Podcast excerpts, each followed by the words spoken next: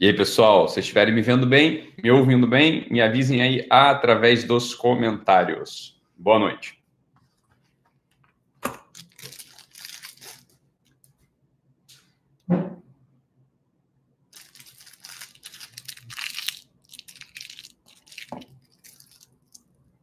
Vocês estão me ouvindo? Estão me vendo?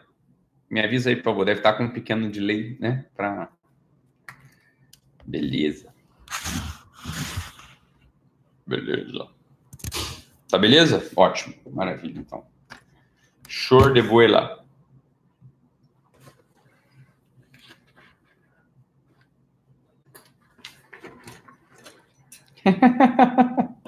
ah, que bom, que bom. Beleza, tá todo mundo todo mundo atento aí. Maravilha. De pessoal chegando, de pessoal chegar.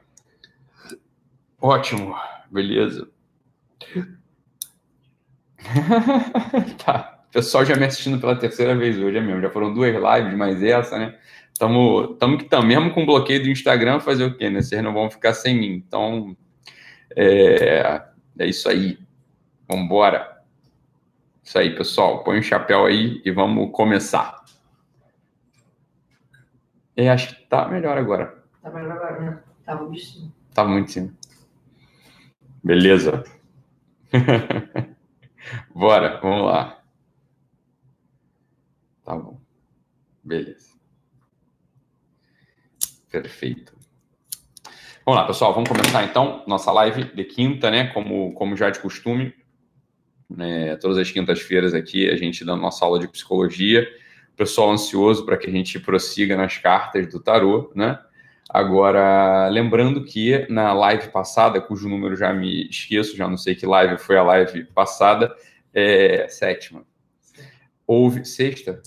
É, foi a live passada. Houve uma interrupção ali, motivada, sabe-se lá Deus, por qual demônio, e acabou a live no meio do, no meio do caminho. E eu, a gente tem sempre duas possibilidades: continuar ou não continuar. Eu não vou fazer nenhuma nem outra, tá? Eu vou fazer o que eu quiser aqui. Então, é, não vou continuar exatamente da onde eu parei, mas também não vou fazer uma ruptura absoluta com o assunto do qual a gente estava tratando né, na, na semana passada, mas a gente já engancha aqui numa. A gente já engancha aqui numa, numa outra coisa, tá bom? Então a gente já, já vamos, pegar, vamos fazer a continuidade com a live passada, mas sem nenhum tipo de compromisso, né, em continuar ali exatamente da onde a gente parou a coisa, né? Eu tô doido para entrar logo na quarta carta é, na quarta lâmina do tarô, que é uma lâmina muitíssimo importante, que a gente tem muito a aprender com ela, tem muito tem muito a ser extraído dali de dentro, né, sobretudo pela própria posição do imperador, é uma posição de que ele não está nem sentado nem em pé, ele está com os pés cruzados, ele tem apenas um cetro, sem nenhuma arma, enfim, é um assunto que a gente vai tratar no momento oportuno, não hoje, porque a gente simplesmente não conseguiu concluir o assunto da semana passada, o que faz com que corra o risco de que essa nossa aula seja um pouquinho mais curta, mas é um risco também que pode ser que simplesmente não aconteça. Aí vai depender de muita coisa. Então vamos logo, logo, né? Só sei que nada sei. Vamos embora, vamos começar essa aula aqui, como diria o bom e velho Aristóteles, né? Nosso, nosso parça, nosso parceiro. Vamos iniciar aqui a nossa live. Não vou iniciar a live, a, a aula com nenhum gancho de nenhum acontecimento contemporâneo, frequente, porque isso aqui não é o nosso intuito, ainda que tenha, tenha coisas que a gente pudesse comentar, mas a ideia não é essa. A ideia é a seguinte, ó, vamos lá. Lembrando de onde a gente parou na aula passada, né? A gente estava falando ali de uma coisa muitíssimo importante, né? Lembra? Uma coisa muitíssimo importante. Vou fazer um pequeno resgate, depois a gente continua, tá? É... A gente estava falando o seguinte, que que as 12 camadas, entre, entre outras coisas, elas são uma tecnologia muitíssimo profunda para que a gente possa chegar à conquista do eu, para que a gente possa chegar a dizer eu, né? Lembra que a gente estava conversando nesse sentido? Olha, o eu que se diz na primeira camada é um eu pouquíssimo pessoal. O eu que se diz na sétima camada já se torna, começa a se tornar um eu um pouquinho mais pessoal. E aqui está a grande questão que vale a pena a gente retomar. Ítalo, mas por que diabos eu gostaria, ou eu deveria, ou eu deveria prestar atenção em falar um eu? Por que, que eu simplesmente não vivo? Né? Eu não vou vivendo, sei lá, a toque de caixa, né? Quer dizer, é... eu, eu, vou vivendo normalmente. Eu, eu acordo, eu trabalho, eu cumpro meus deveres, eu. Por isso, Você está entendendo? Porque tudo que você faz, você faz diante de um eu. Né? Quer dizer, eu acordo, eu faço meu omelete, eu sirvo na minha empresa, eu ganho meu dinheiro, eu sonho os meus sonhos, eu enterro os meus entes queridos, eu dou eu gero vida no meu ventre, eu gero vida intelectual, eu gero vida afetiva, eu, eu, eu. Entenda que esse eu, ele é o contrário é o contrário do eu egoísta, é o contrário do eu egocêntrico, né? Como o pessoal hoje em dia, quem não tem treino né, filosófico ou quem não tem treino psicológico, associa a palavra ego, não é verdade? A uma coisa muito negativa, como se fosse assim, ah, o ego é um negócio ruim, é ruim ter ego. Não, não é que é ruim ter ego, meu filho. O problema é o seguinte, a questão não é essa, se é ruim ou se é bom ter ego. A verdade é que tudo que você tem é um ego, você está entendendo? O que é importante é a gente conseguir construir um ego que faça sentido. Tá, ponto. O que é um ego que faça sentido? O que é um ego de fato pleno? O que é um ego que vai fazer com que, diante do leite de morte, você possa olhar para sua vida e fale assim: olha, fui eu que vivi. Né? É um ego particularizado. Entenda uma coisa. E aqui eu vou fazer um juízo de valor, tá? Vocês não se ofendam, simplesmente analisem a coisa como ela é, né? Como ela é. Veja, são só três dias no ano, não tem problema nenhum Veja, quando a gente vai a um bloquinho de carnaval, a uma festa de carnaval, quando a gente vai, por exemplo, né, se imagina que você é de uma torcida organizada dessas muito famosas, que você é de uma torcida organizada dessas muito famosas, né? E você tá lá no, no estádio vibrando com todo mundo. É muito bom, é muito gostoso, né? Dá uma, uma, uma, uma energia, dá uma alegria, assim, é uma coisa que é gostosa. Agora, em que medida você pode dizer que aquilo ali quem faz é você, não é? É como se você comungasse com a massa, você e, e, todos os demais estão fazendo, são a mesma coisa, por assim dizer. Você num bloquinho de carnaval, e é por isso que, graças a Deus, o carnaval, e é, e é, e é graças a Deus mesmo, né? Ele demora três, quatro dias, e a gente sabe que o carnaval, o destino, o destino daqueles três dias de folia é um destino maravilhoso. É como se fosse aquela ave mitológica, a fênix, né? Ela, ela vira cinza ela se desfaz completamente, para que ela possa renascer depois com uma pessoa, como uma pessoa, eh, com, com, um tom pessoal. Imagine, veja bem, agora, imagine, faça um exercício de imaginação. Imagine se todos os dias do ano, se todos os dias do nosso ano fossem uma folia de carnaval fosse uma folha de carnaval, o que, que aconteceria 365 dias depois? Você provavelmente olharia para a sua vida e você não conseguiria distinguir né, a, a, sua vida da vida. O que, quem é o bate-bola, né? Quem é o Arlequim? Quem é a, a, a Odalisca? Quem é o, o, o sujeito fantasiado de, de Petralha? Quem que... E, assim, olha, é, é, absolut, é absolutamente impessoal a coisa. De, absolutamente nunca é, né? mas, assim, mas é bastante impessoal a coisa. É bastante pessoal a coisa, e é por isso que dura só três, três dias. Ó, três dias todo mundo aguenta, não tem problema nenhum. Você vai lá, pula o carnaval, é, se torna um folião cheio de purpurina, né? Vai ficar com purpurina o ano inteiro, mas aí não tem problema. Mas a grande questão é a seguinte: olha, se você vive essa vida em toque de caixa, né? Quer dizer, a vida. Imagina isso. Essa é uma imagem boa para a gente ter. A vida do torcedor de torcida organizada. A vida do folião de carnaval. Isso são coisas que são pontuais. É para ser pontual essa coisa. Porque se não é pontual, algo de muito estranho está acontecendo com a gente. O que está acontecendo de estranho com a gente? A gente está perdendo aquilo que é o mais próprio do ser humano. Quando chega alguém no consultório, quando chega um amigo nosso em sofrimento, quando a gente mesmo está em sofrimento, você sempre aposta numa coisa. Essa pessoa, ela está com uma dificuldade grande, está com uma dificuldade claríssima, está com uma dificuldade é, absurda de conseguir dizer eu. Né? Ela está com uma falha está com uma falha em algum lugar da personalidade dela. Em algum lugar da personalidade dela, ela não consegue falar eu. Né? Ela não fala eu. Ela está, por assim dizer, não é nem imitando ela está se movendo como todo mundo se move, sem jamais se questionar o motivo pelo qual ela vem fazendo isso, né? Ela está fazendo isso. Então, isso, isso é a grande tragédia do ser humano.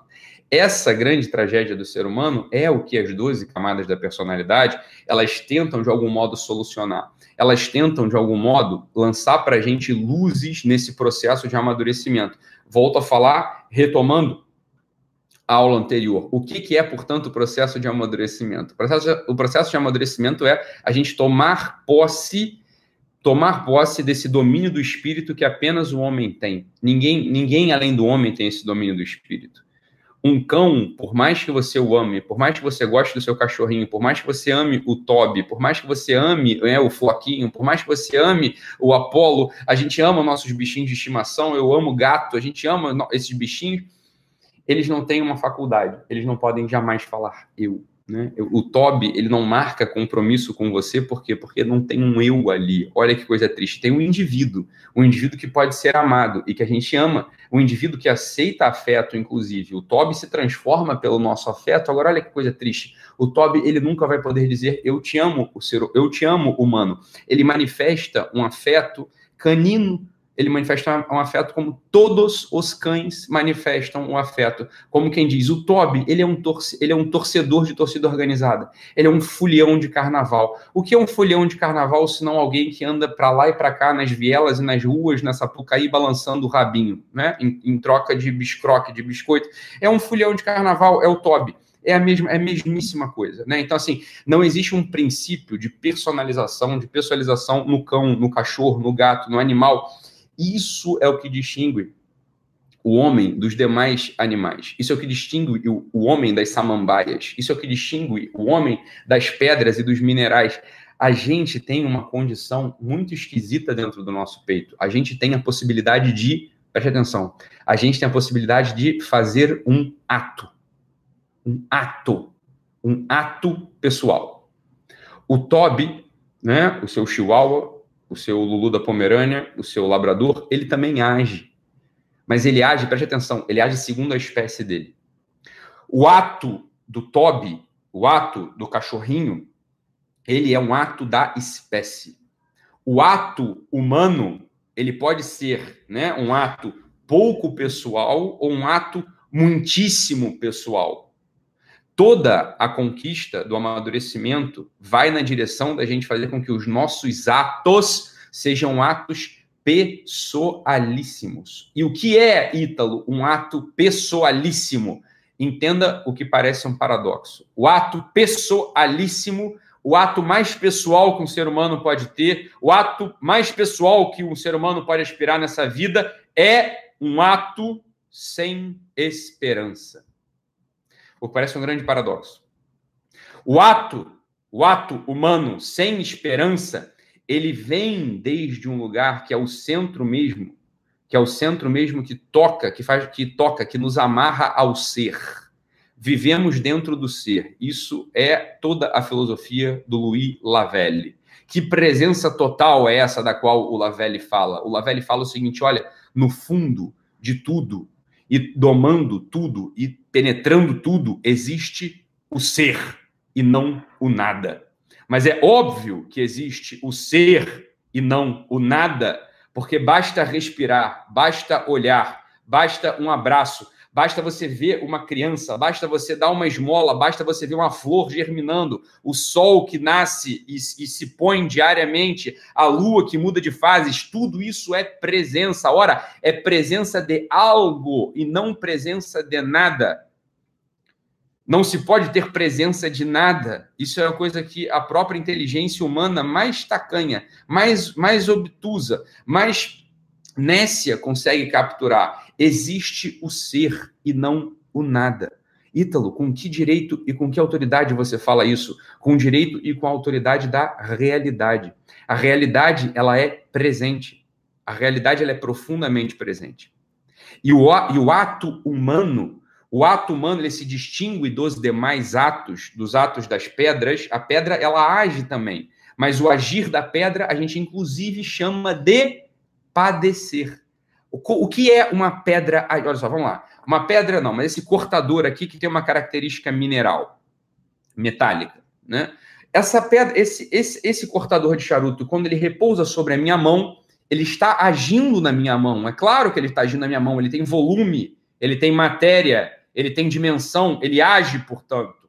É claro que ele age. Ele age. Agora, a ação, a ação desse, desse objeto, a ação desse objeto é uma ação passiva. É uma ação passiva. A ação de um cachorro, ela já não é passiva. A ação de um cachorro, ela é ativa, como a ação pretende ser. Mas ela não é ainda uma ação, acompanha aqui, não de escola. A ação do cachorro, ainda que seja de fato ativa, ela não é pessoal. O cachorro, ele não age em primeira pessoa. O cachorro, a tartaruga, o tatu-bola, a formiga, ele age segundo a espécie e não segundo o indivíduo. Não segundo a pessoa. O ser humano, portanto, é o único, é o único sujeito que age, age pessoalmente, pessoalmente. A gente age pessoalmente. O nosso ato, portanto, ele parece muito com o ato primeiro, com o ato criador, com o ato do ser em ato puro.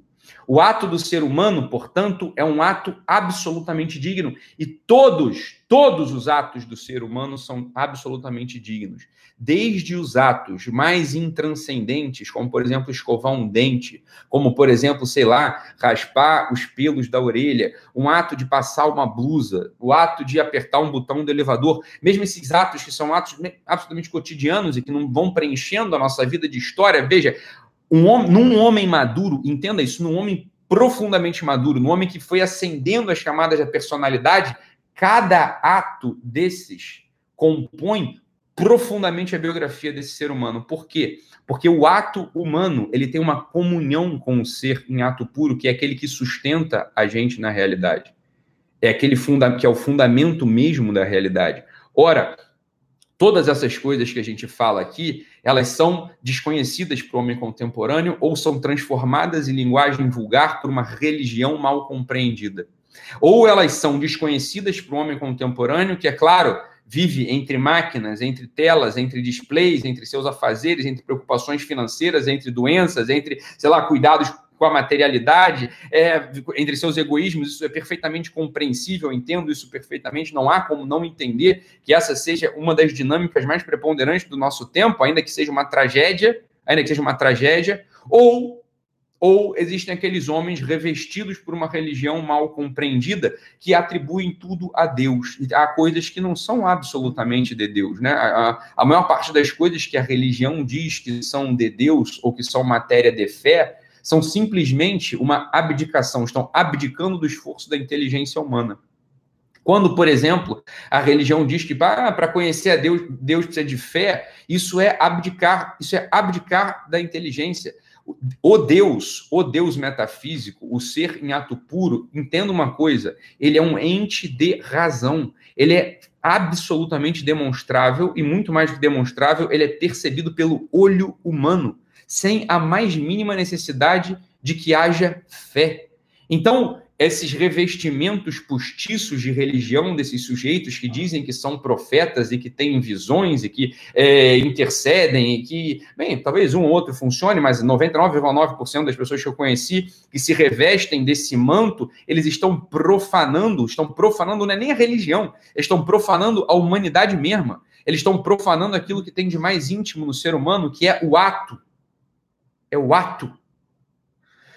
No momento em que a gente entende que o ato, o ato, ele é a malha que compõe a trama da nossa existência. E veja, o ato, ele é a malha que compõe a trama da nossa existência. Malha, fio, tecido. Há, portanto, diferenças, diferença na qualidade desses tecidos. Existem aqueles atos escuros escurecidos. Aqueles atos que são como que trevas, que vão compondo uma existência nebulosa, sombria, triste, sem esperança.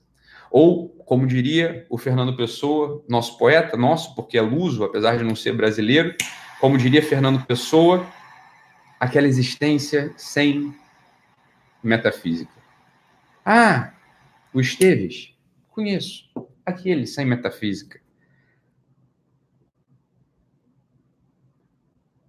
Que triste uma existência assim. Que triste uma existência assim. Essa, tudo isso que a gente vem falando aqui, nesse, nesse primeiro momento da aula, isso já foi registrado na poesia é, contemporânea inúmeras vezes. Por que, que foi registrado na poesia contemporânea inúmeras vezes? Porque o Benedetto Croce, não, não por isso, mas o próprio Benedetto Croce, um, enfim, ele fala, olha, é que a poesia, a arte, ela serve para quê? Para registrar impressões, impressões que estão aí, impressões. É claro que existe uma impressão no espírito do homem contemporâneo que é a falta da metafísica. Dito de outro modo, dito do modo mais vulgar, dito do modo que eu e você possamos entender, tomando um café aqui agora, né, nessa às nove e meia da noite, esquece a metafísica. Esquece metafísica, esquece, esquece, você não sabe o que é metafísica, eu também não vou te explicar o que é metafísica. Hoje a gente não vai falar disso. Mas olha, quando eu digo assim, os Teves, ah, aquele sem metafísica, esse é um, esse é um verso do poema Tabacaria, do Fernando Pessoa, é, é, esquece a metafísica. A gente está falando o seguinte, olha, entende-se que o homem contemporâneo, por tatear sombriamente o mundo, por tecer a trama da sua vida com nuvens sombrias e aves negras, ele não consegue encontrar o sentido mesmo dessa vida. Ele não encontra o sentido mesmo dessa vida, ainda que ele assista minhas aulas. Ainda que ele fale assim: não, Ítalo, o meu eixo narrativo é o eixo de servir. E eu sei, Ítalo, que para servir eu vou precisar melhorar a minha qualidade do meu personagem, eu já não vou ser mais um imitativo um, um, um irônico ou imitativo baixo. Tudo que eu quero agora é ser um imitativo alto, só vai compreender isso quem assistiu às aulas anteriores. É, é Entende-se isso. No entanto, há como que uma sombra, como que uma treva que informa não só os olhos, mas todo o ser. É como se isso rabiscasse e entrasse e cortasse e amputasse e deixasse lesões profundíssimas e agulhas presas, como se nós fôssemos bonecos de voodoo na mão de demônios malignos que querem apenas o nosso mal e querem, querem nos controlar. Bem, essa é um pouco a conversa do homem contemporâneo, portanto, quando chega um paciente no consultório, chega um primo que sofre, chega um amor que já, já vai tateando a vida e, e quer melhorar, mas já não consegue, e, e, assiste a primeira e a segunda live com ânimo, e já na quarta live entende que, ah, meu Deus, eu não sei se eu consigo dar conta. Entenda que em você habita a máquina do mundo.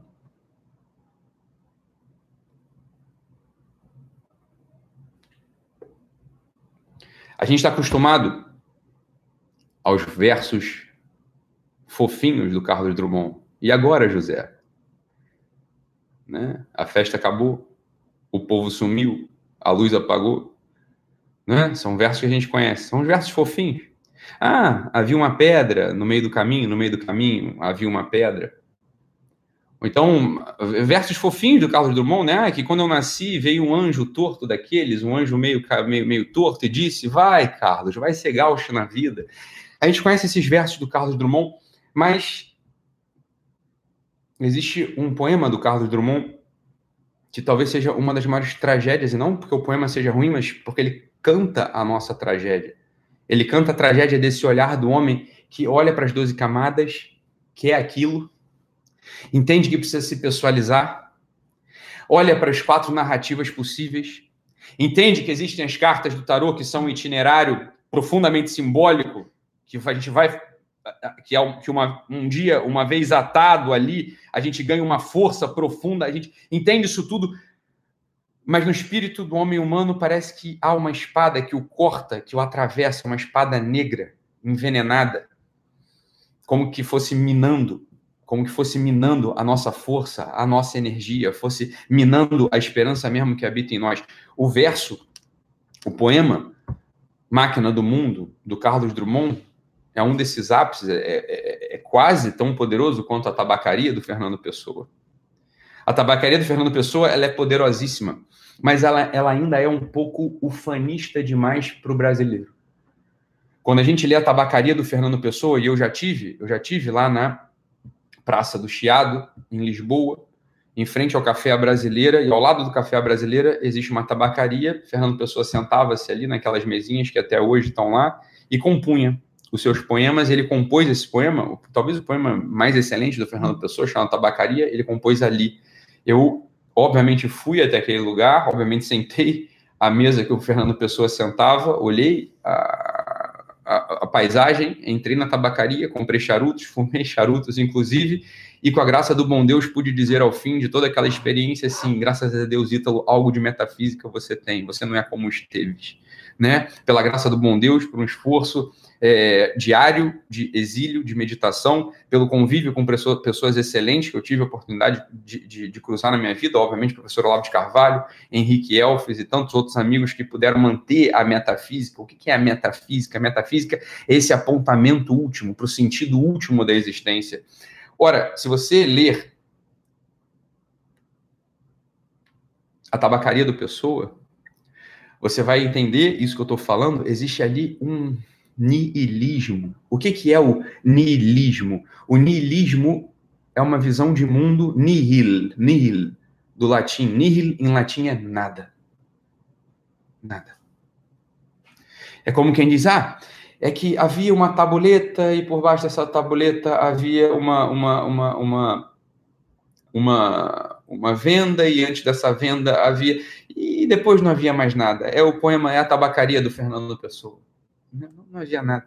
Agora, é um poema muito pesado e um pouco ufanista, é um pouco pra gente exagerado. O brasileiro ele não é tão assim, ele não é, ele não é tão desesperançoso quanto o Pessoa, quanto o Fernando Pessoa, imerso em todo aquele ocultismo, imerso naquela Europa decadente, imerso nos seus próprios demônios, aquela disputa incrível entre ah, sou um filho do povo que rasgou os oceanos, que cruzou os mares, que enfrentou os dragões do, dos horizontes, que inflou as velas com a esperança do seu coração e da sua fé e desbravou o mundo e levou o Cristo, levou a cruz para além mar. Bem, a, a tudo aquilo no coração do pessoa e todo aquele drama de sou isso tudo e sou também o nada. Eu sou aquele homem da mansarda e sou talvez aquele gênio que é, se concebe gênio para si mesmo, mas que talvez essa genialidade jamais encontre a luz do dia.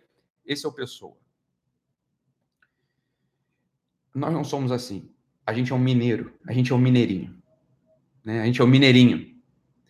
E vale a pena aqui a gente ler o poema a Máquina do Mundo. Por quê? Porque a Máquina do Mundo, esse poema Máquina do Mundo é aquilo que trava o nosso espírito.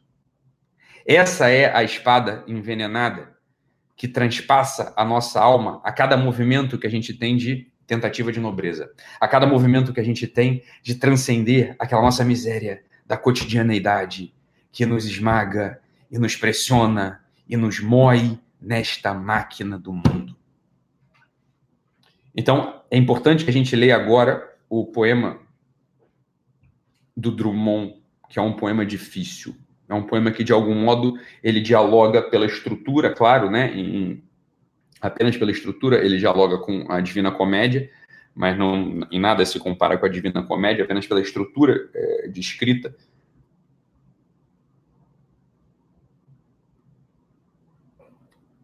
Porque a gente não é, a gente não é o pessoa é uma afetação também, a gente achar que a gente é daquele jeito lá, como ele descreve. A gente não é. A gente é só um mineirinho. A gente é um mineirinho.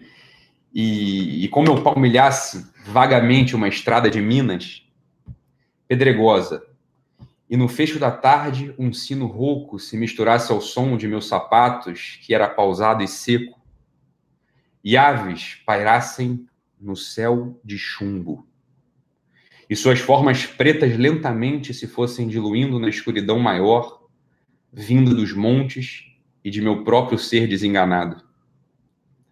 A máquina do mundo se entreabriu. Para quem de a romper já se esquivava e só de o ter pensado se carpia.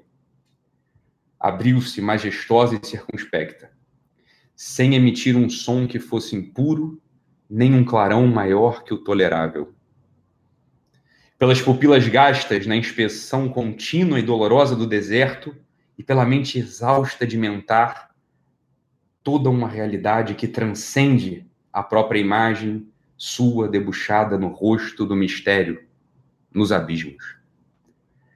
Abriu-se em calma pura e, convidando quantos sentidos e intuições restavam, a quem de os ter usado já os perdera e nem desejaria recobrá-los se em vão e para sempre repetimos os mesmos cem roteiros tristes périplos, convidando-os a todos em corte a se aplicarem sobre o pasto inédito da natureza mítica das coisas.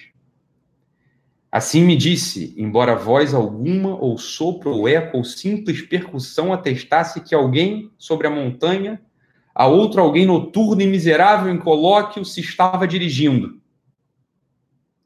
O que procurastes em ti ou fora de teu restrito e nunca se mostrou? Mesmo afetando dar-se ou se rendendo e a cada instante mais se retraindo. Olha, repara, ausculta essa riqueza sobrante a toda pérola, essa ciência sublime e formidável, mais hermética, mais hermética. Essa total explicação da vida, esse nexo primeiro e singular que nem concebes mais, pois tão esquivo se revelou ante a pesquisa ardente em que te consumiste. Vê, contempla, abre teu peito para agasalhá-lo. As mais soberbas pontes e edifícios, o que nas oficinas se elabora, o que pensado foi e logo atinge distância superior ao pensamento, os recursos da terra dominados e as paixões e os impulsos e os tormentos. E tudo que define o ser terrestre ou se prolonga até nos animais e chega às plantas para se embeber no sono rancoroso dos minérios, dá volta ao mundo e torna-se assim golfar na estranha ordem geométrica de tudo. E o absurdo original e seus enigmas, suas verdades altas, mais que todos os monumentos erguidos à verdade, e a memória dos deuses, e o solene sentimento de morte que floresce no caule da existência mais gloriosa.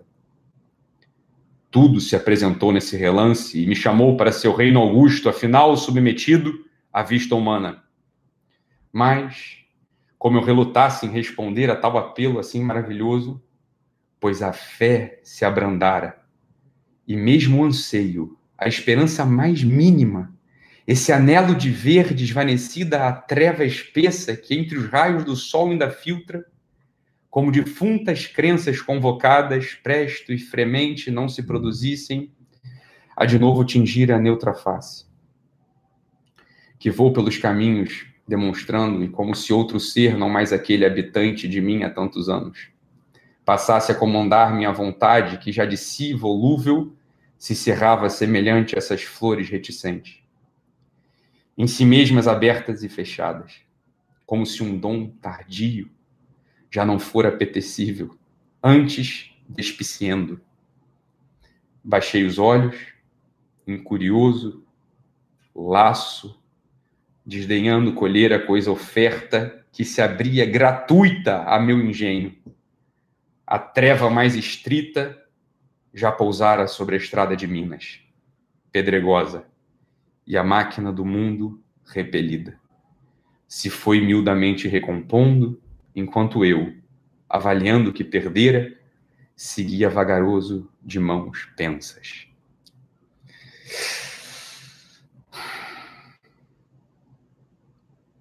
Triste, triste. Baixei os olhos, incurioso, laço, desdenhando colher a coisa oferta que se abria gratuita a meu engenho. Essa é a verdadeira máquina do mundo, Drummond. A coisa gratuita se abre ao nosso engenho dia após dia, não como essa flor maligna, negra, espinhosa, que abre e fecha, que você descreve aqui poeticamente, de modo maravilhoso. Essa flor que se abre e se fecha. Não, Drummond. Não, Drummond. A flor do mundo, ela está sempre aberta para gente, perfumando o nosso ser alegrando os nossos dias, exibindo toda a sua vivacidade, o seu caule, jogando pólen no céu para que mais flores possam ser germinadas. Temos, nós, homens, uma irmandade com o ser. E esse ser, ele não se abre malignamente e se fecha como que numa comédia tirânica. Esse chão pedregoso do qual você descreve, Drummond, é o chão do desamor. O chão de Minas não é assim. Qualquer pessoa que tenha ido a Minas Gerais não percebe o chão pedregoso, não percebe esse céu cinza com aves negras, mas muito pelo contrário. Percebe aquele chão maravilhoso, vermelho, aquele oceano rubro, cor de sangue, do sangue que jorrou da cruz para nos salvar e nos redimir, fonte da vida. Que poema é esse, Drummond? O que, que havia em você diante da morte?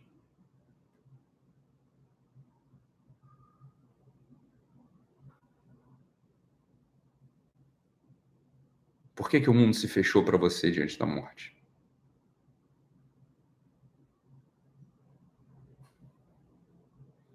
Por que essa percepção dessa flor que se abre e se, e se fecha numa paródia demoníaca, como se eu, eu agora vou tocar na flor, flor é fonte da vida. A flor é o órgão vital da planta, do vegetal. A flor, ela é a genitália, o útero, a genitália, a vagina. A flor é esse ente maravilhoso que está sempre aberto para ser fecundado por um olhar de amor. Por que, Drummond? Por que, que você conta pra gente sobre o chão pedregoso de Minas? Sobre essas aves negras que voam no céu como que fossem aves agoureiras, aves de mau agouro, como que prenunciassem um fim trágico, desolado, uma sentença de viver.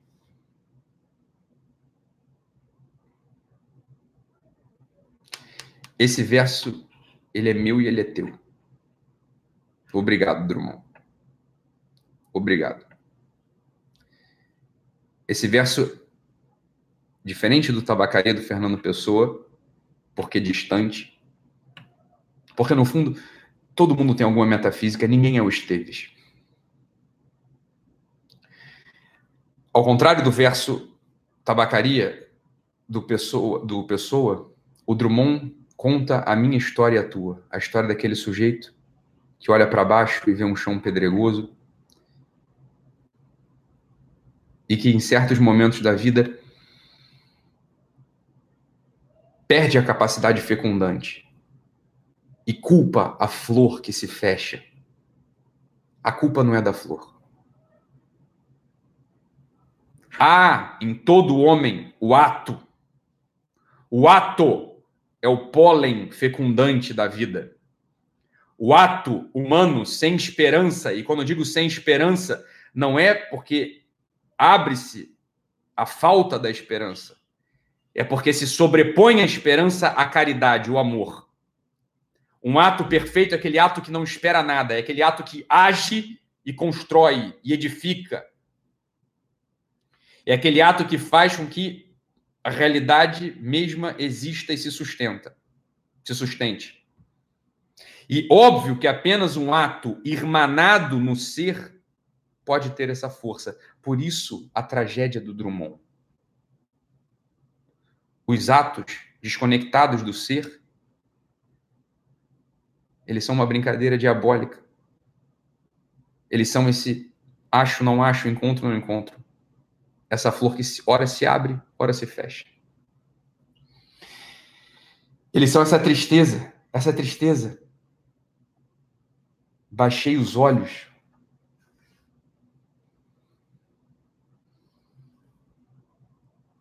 Incurioso. Já não havia mais a, a, o fogo do primeiro amor. O fogo do primeiro amor. O que, que é o fogo do primeiro amor? É aquela chama que brilha nos nossos olhos e que faz com que a gente queira perscrutar, entender, dominar, desejar, consumir, beijar a boca da realidade. O Drummond, ao fim do poema, ele cultivou olhos incuriosos, laços, laços, relaxados Aqui vai a dor de todo o poema. Lembra, esse é um poema de oitava camada. Ele está se vendo com um destino último. Ele está respondendo o que é eu neste mundo diante do ser, da morte. Esses olhos baixos, incuriosos e laxos, eles des... aqui, aqui vai a dor de todo o poema. Eles desdenham colher a coisa oferta que se abria gratuitamente ao engenho dele. O que isso significa? A realidade, a realidade, meus amigos, meus amores, eu diria, a realidade, ela se oferta ao nosso engenho todo santo dia, desejando ser fecundada pelos nossos atos. O que é um ato fecundo, Ítalo? É um ato sem esperança.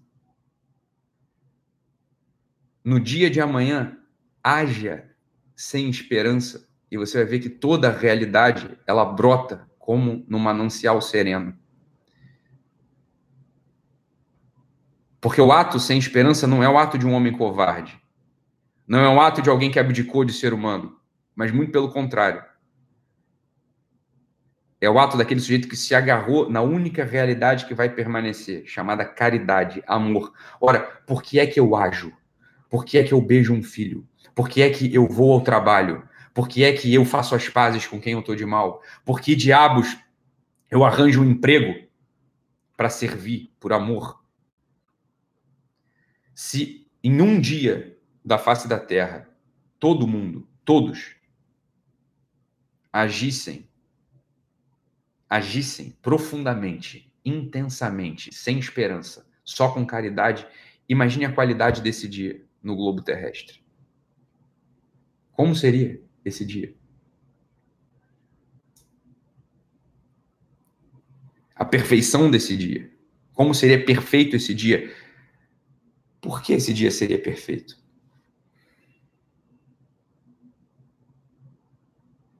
Porque ele seria o reflexo do ato do ser em ato puro, daquele que é a fonte mesma da nossa existência. Ora, quando entramos na existência, porque ganhamos o ser, esse ser ele só nos ama, ele não espera nada da gente.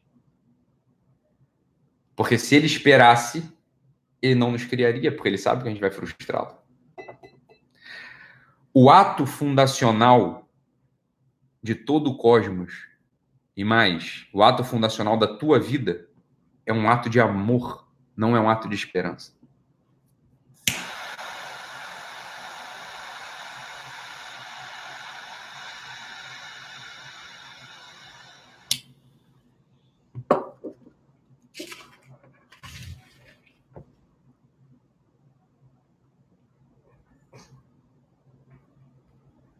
O confronto com a oitava camada a pergunta que se abre na oitava camada é precisamente essa. Retifico ou ratifico? É uma pergunta de morte. É olhar para esse verso, para esse poema, A Máquina do Mundo, do Drummond, e dar uma resposta pessoal a ele, ó, eu vou aderir a essa desesperança eu vou aderir a essa desesperança, eu vou ver o mundo desse jeito que o Drummond está vendo, desdenhando colher a coisa oferta que se abre gratuitamente para mim. É ele que diz isso.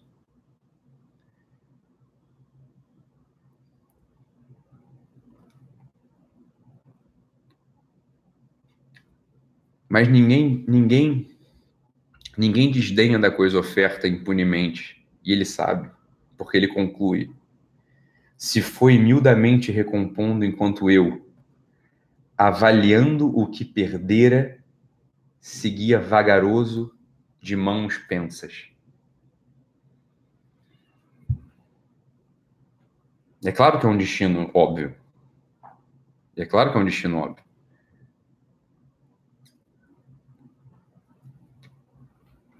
O poema Máquina do Mundo é uma versão terrível que pode aparecer para o sujeito que entra na oitava camada, que foi onde a gente parou na aula, na aula passada, né?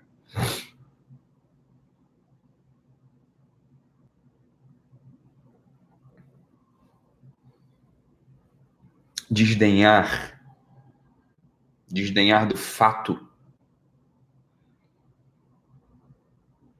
de estar vivo, desdenhar do fato de acordar ao lado de alguém que abre os olhos e te procura,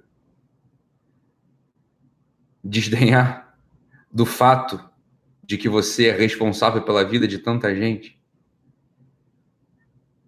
desdenhar do fato de que você tem aí essa sua vida, esse seu lugar. Por mais que você ache que é um lugar intranscendente, olha, você é um contador. Né? Os contadores acham que são intranscendentes porque, claro, ficam no escritório fazendo conta o dia inteiro. Não, como diz, né, não se relaciona com gente que parece que hoje em dia é a coisa mais maravilhosa do mundo. Você gosta de fazer o quê? Ah, eu gosto de trabalhar com gente. Desdenhar do fato Entenda, é dar um tapa na cara do Cristo mais uma vez. É dar um tapa na cara da verdade. É dar um tapa na cara do ser em ato puro.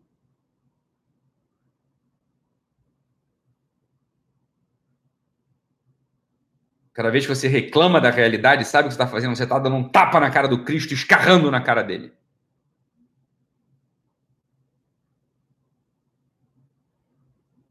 Porque ele é o Logos e a realidade é o Logos.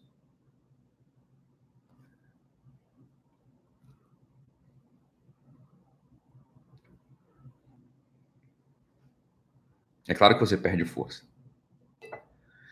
É claro que você não vai conseguir dar uma resposta diante da oitava camada. Quando a oitava camada aparecer para você, quando a pergunta da oitava camada aparecer para você, que é o seguinte, meu filho: o que, que você faz diante da morte? Diante da morte, essa sua vida, ela, ela tem sentido ou não? Entenda, o sentido que se pede na oitava camada não é mudar de mulher, não é mudar de marido, não é mudar de país, não é mudar de, de trabalho, não é mudar de, sei lá, de sexo, não é isso. É pegar esse verso aqui, ó. É pegar esse verso do Drummond, verso triste, terrível, meu e teu.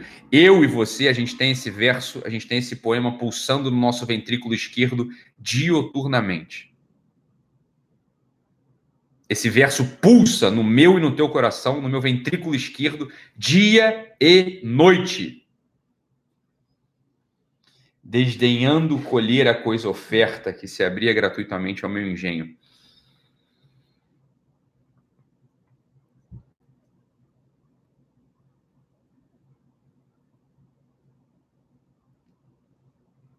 a pergunta da oitava camada, retifico ou ratifico, não é, não é, vou mudar de mulher, vou mudar de emprego, vou mudar de marido, vou para Portugal, não sou mais agora banqueiro, vou virar coach, não é isso. O retifico ou ratifico é a transformação desse verso num outro verso, num outro poema. O poema do grande, grande Antônio Machado.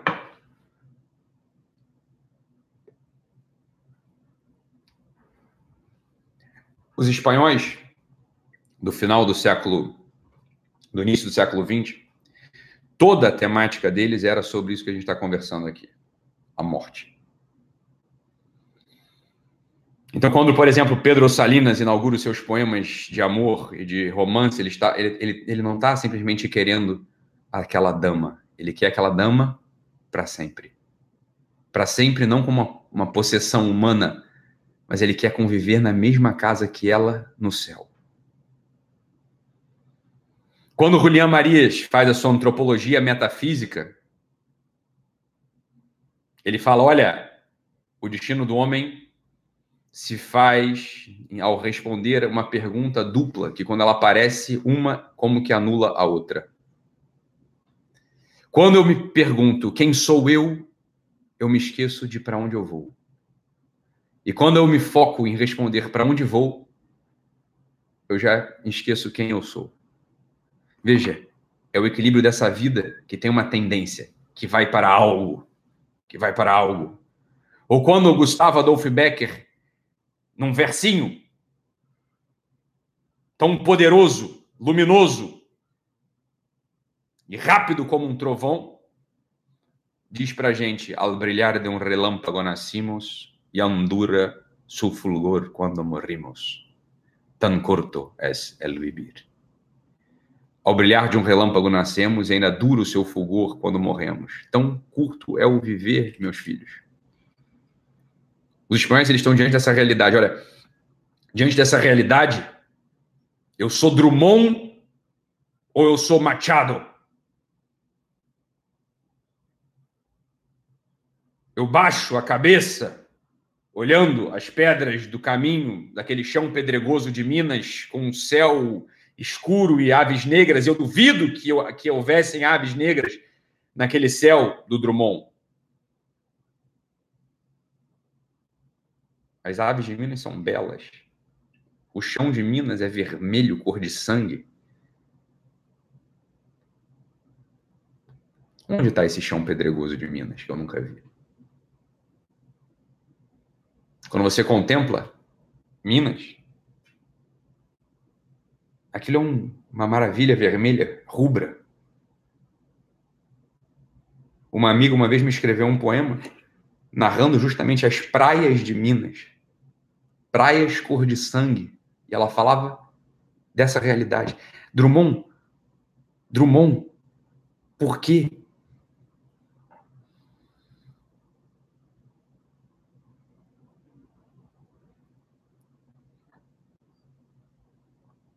Veja a resposta que o Antônio Machado dá para essa mesma realidade diante da morte.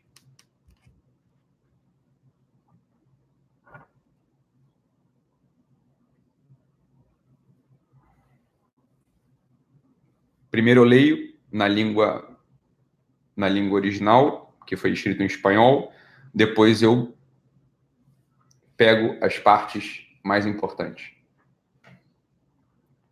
Então, o nome do poema é Retratos. E ele vai falando da vida dele, da vida dele até o momento derradeiro. Retratos, do Antônio Machado.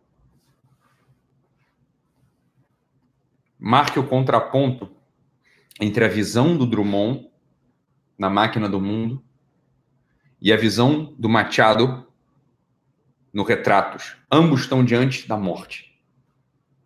Ou daquilo que o nosso pessoa chamaria de metafísica. Ambos estão assim diante dessa realidade, não é?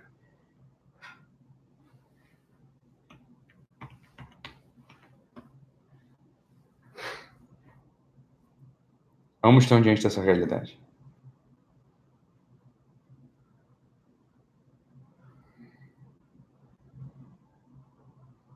Olha, isso aqui, isso aqui não é o Machado, isso aqui é o Pessoa, para que a gente, esse aqui é o é o Fernando Pessoa, para que a gente lembre, né? Na tabacaria estou per, estou perplexo, como quem pensou e achou e esqueceu. Estou hoje dividido entre a lealdade que devo à tabacaria do outro lado da rua, como coisa real por fora, e a sensação de que tudo é sonho, como coisa real por dentro. Uma dúvida metafísica, uma dúvida metafísica, pessoa. E ele completa, e ele se entristece, e ele passa para a gente toda aquele, aquelas trevas, aqueles demônios interiores, quando ele diz: falhei em tudo.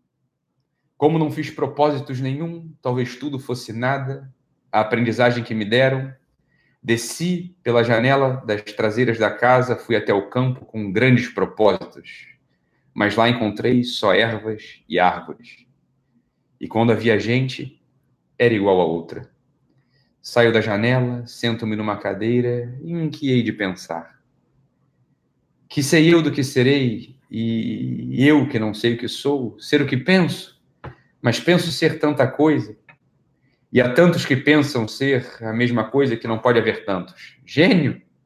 Neste momento, cem mil cérebros se concebem em sonhos gênios como eu. E a história não marcará, quem sabe, nenhum. Nem haverá senão estrume de tantas conquistas futuras. Não, não creio em mim. Pessoa. Pessoa. Enquanto as mansardas e não mansardas no mundo não estão nesta hora gênios para si mesmos sonhando, quantas aspirações altas e nobres e lúcidas, sim, verdadeiramente altas e nobres e lúcidas e quem sabe se realizáveis, nunca verão a luz do sol real, nem acharão ouvidos de gente. Que tristeza! Não é uma pessoa, porque pessoa fala e outros escutam. Pessoa fala e outros escutam. No entanto, pessoa, ele reafirma essa característica de não pessoa. Nunca verão a luz do sol real, nem acharão ouvidos de gente. O mundo é para quem nasce para o conquistar e não para quem sonha que pode conquistá-lo, ainda que tenha razão. Tenho sonhado mais que Napoleão fez, tenho apertado ao peito hipotético mais humanidades do que Cristo, tenho feito filosofias em segredo que nenhum Kant escreveu. Mas sou e talvez serei sempre o da mansarda. Ainda que não more nela. Serei sempre o que não nasceu para isso. Serei sempre só o que tinha qualidade. Serei sempre o que esperou que lhe abrissem a porta ao pé de uma parede sem porta. Esperou, esperou. Cadê o ato? Cadê o ato? Onde está o ato sem esperança, Fernando Pessoa? Esperou, esperou. E cantou a cantiga do infinito numa capoeira e ouviu a voz de Deus num poço tapado. Crer em mim? Não, nem em nada. Derrame minha natureza sobre a cabeça ardente, o seu sol, a sua chuva, o vento que me acha o cabelo. E o resto que venha, se vier, ou tiver que vir ou não venha, escravos cardíacos das estrelas, conquistamos todo mundo antes de nos levantar da cama. Sonhos, sonhos, sonho, nada com nada. Ele está delirando. Escravos cardíacos das estrelas. Conquistamos todo mundo antes de nos levantar da cama. Pessoa, antes de levantar a cama, a gente faz uma oração ao bom Deus para que nos guie no caminho diante do Espírito Santo e para que a gente possa servir aos outros, aos outros, são esses que estão aqui ao nosso lado, pessoa. Escravos cardíacos das estrelas, que isso? Por isso a sua vida foi, foi esse não ser, essa não vida, esse esteves sem metafísica, porque a metafísica? Ela não está nas estrelas. A metafísica está no olhar de amor, no serviço ao outro, no cumprimento ao dever, em retificar um erro, em ser humilde, pedir perdão para quem a gente errou, para quem a gente magoou, para quem a gente traiu e que teve ao nosso lado, nos suportando, nos sustentando nas nossas falhas, nas nossas misérias, porque todo mundo, eu, você, todo mundo, todos nós somos capazes disso. Agora temos que ser capazes do inverso também, em sustentar, em amar quem a gente ama. Escravos cardíacos das estrelas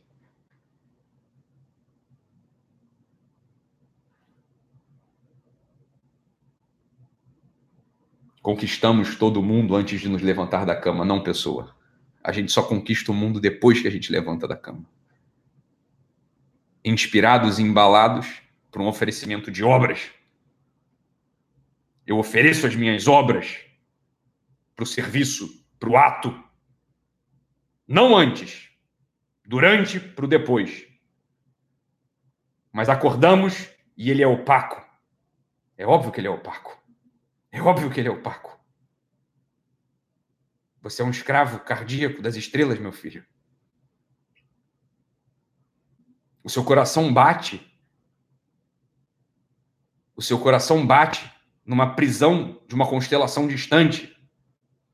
E não na constelação de amor daquele que está ao seu lado, que mora contigo, que precisa do seu beijo, do seu abraço, do seu dinheiro, do seu serviço mas acordamos e ele é opaco. Levantamos-nos e é alheio, saímos de casa e ele é a Terra inteira, mais o sistema solar e a Via Láctea e o indefinido aqui, aqui, aqui. O delírio de Fernando Pessoa, que não entende que a vida ela é feita neste mundo.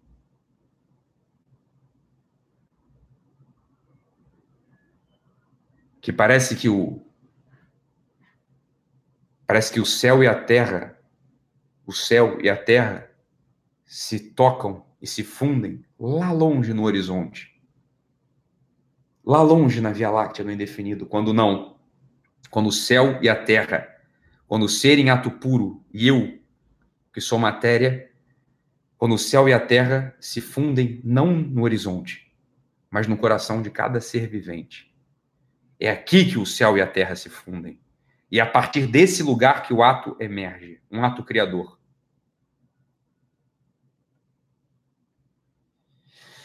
Veja, veja o Pessoa, veja o Fernando Pessoa, veja a falta de esperança do Pessoa. Ele muda. Ah, é, mas o sistema solar e a Via Láctea e o indefinido, entre parênteses. Come chocolates, pequena, come chocolates. Olha que não há mais metafísicas no mundo senão chocolate. Olha que as religiões todas não ensinam mais do que a confeitaria. Para você, pessoa, para você sim.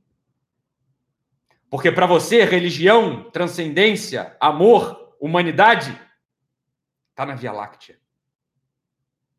Está no indefinido. Não está na carne.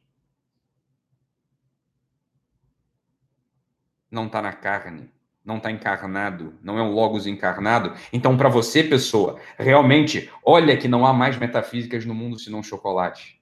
Olha que as religiões todas não ensinam mais do que a confeitaria. Come, pequena suja, come. Pudesse eu comer chocolates com a mesma verdade com que comes, mas eu penso, e ao tirar o papel de prata, que na verdade é de folha de estanho, deito tudo para o chão, como tenho deitado a vida mas ao menos fica da amargura do que nunca serei a, a caligrafia rápida desses versos, pórtico partido para o impossível. Mas ao menos consagro a mim mesmo um desprezo sem lágrimas. Um homem que não chora não é homem. Uma mulher que não chora não é mulher. As lágrimas, as lágrimas, elas são aquela realidade usada para polir o nosso olho. E só um olho polido pode refletir a grandeza daquela criação que, ao contrário do Drummond, está sempre aberta. Não é uma criação que se fecha e se abre como um jogo demoníaco, um joguete demoníaco. Um homem que não chora, uma mulher que não chora, não tem olhos polidos. Porque chorar é profundamente humano. Chorar é profundamente humano. Chorar diante de uma realidade de perda, de uma alegria, da beleza simples do mundo que está aí para gente, que tem ser, isso é profundamente humano.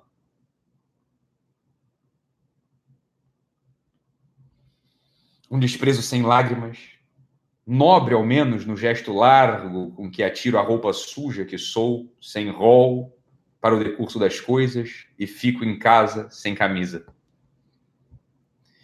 Tu que consolas, que não existes e por isso consolas, ou deusa grega concebida como estátua que fosse viva, ou patrícia romana impossivelmente nobre e nefasta, ou princesa de trovadores gentilíssima e colorida, ou marquesa do século XVIII decotada e longínqua, ou cocote célebre do tempo dos nossos pais, ou não sei que moderno, não concebo bem o que, tudo isso, seja o que for, que sejas, se pode inspirar, que inspires.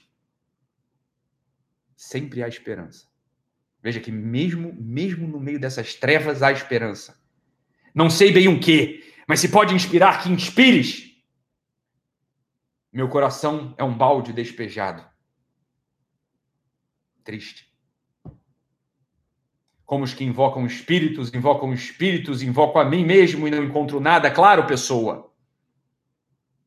Invoque a realidade, meu filho. Invoque um ato sem esperança. Invoque o Deus que te criou. Invoque a honra que você deve a seus pais. Invoque o amor que você deve à sua esposa. Invoque o serviço e o compromisso diante da comunidade. Não invoque a si mesmo, porque invocar-se a si mesmo é como invocar espíritos, invocar espíritos e não encontrar nada. Chego à janela e vejo a rua com uma nitidez absoluta a rua não é nada. Que nitidez a gente precisa para ver a rua? Qualquer imbecil vê uma rua de modo nítido.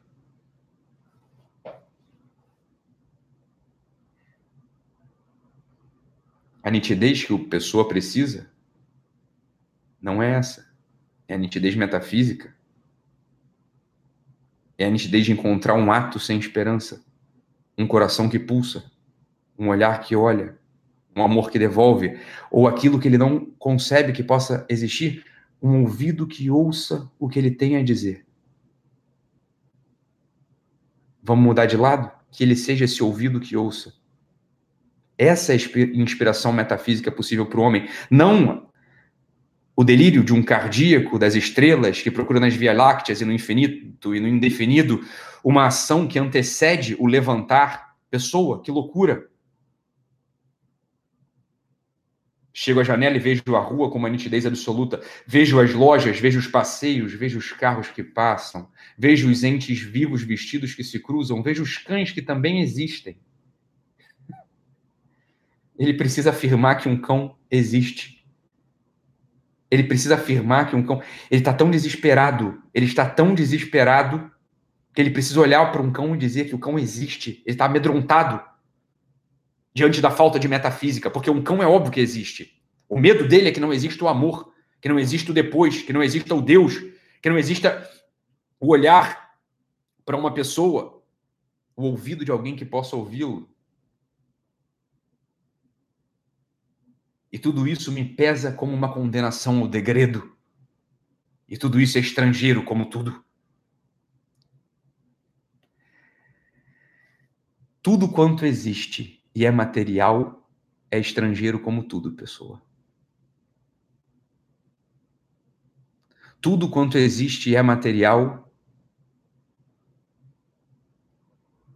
é como que, como que se nós vivêssemos numa terra de exílio. A gente só está domiciliado e exaltado no sentido metafísico do mundo, que não mora nas estrelas, mas mora no amor nesse mundo, no serviço, no olhar para essa flor sempre aberta e não aberta e fechada como o Drummond aponta para gente. E tudo é estrangeiro como tudo. É claro que tudo é estrangeiro como tudo, pessoa. O seu olhar não está polido porque você é um homem que não chora. Você é um homem que não tem lágrimas. Você é um homem que não se emociona diante da realidade da beleza da vida. Que triste sua vida. Vivi, estudei, amei e até criei e hoje não há mendigo que eu não inveje só por não ser eu. Olho a cada um dos andrajos e as chagas e a mentira e penso: talvez nunca vivesses, nem estudasses, nem amasses, nem cresces. Porque é possível fazer a realidade de tudo isso sem fazer nada disso. Talvez tenhas existido apenas como um lagarto a quem corta um rabo, e que é rabo para quem do lagarto remexidamente a realidade se amputando. A realidade se amputando diante da cara dele. E ele deseja ser um mendigo pelo único fato de que o mendigo não é ele. Ele quer ser qualquer um que não seja ele, até um mendigo vestido em andrajos, até um rabo que se move remexidamente. Porque há um princípio de vida num rabo que se de um lagarto que se mexe remexidamente, mesmo que não seja mais unido ao corpo, esse rabo ainda se mexe, ainda há esperança, esse rabo ainda age. Diferente do pessoa. Que mostra pra gente toda a sua ausência de metafísica, que ele inveja um mendigo pelo simples fato de não ser ele.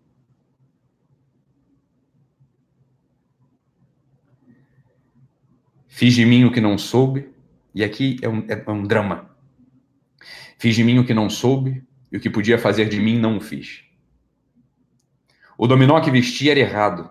Reconheceram-me logo por quem não era, e não desmenti, e perdi-me. Quando quis tirar a máscara, estava pegada a cara. Quando atirei e me vi ao espelho, já tinha envelhecido. Estava bêbado. Já não sabia vestir o dominó que não tinha tirado. Deitei fora a máscara e dormi no vestiário como um cão tolerado pela gerência por ser inofensivo. E vou escrever essa história para provar que sou sublime. Essência musical dos meus versos inúteis. Sou sublime.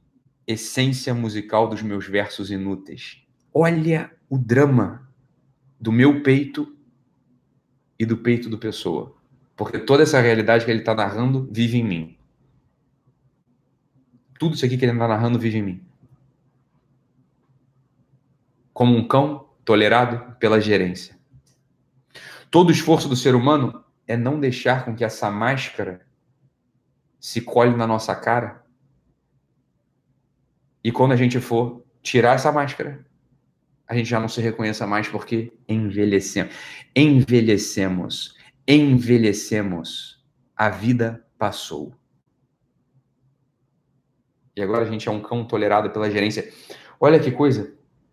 Olha que coisa terrível. Já não sabia vestir o dominó que não tinha tirado. Olha o drama. É, o dominó é roupa, né? É um tipo de roupa. É um tipo de pijama. Ele não sabia vestir, mas ele não tirou. O que, que você está falando, pessoa? Você está falando o seguinte: você queria ter vestido esse dominó, mas alguém vestiu ele em você. E agora vocês não sabem mais fazer isso. Porque você foi privado de uma vida de atos.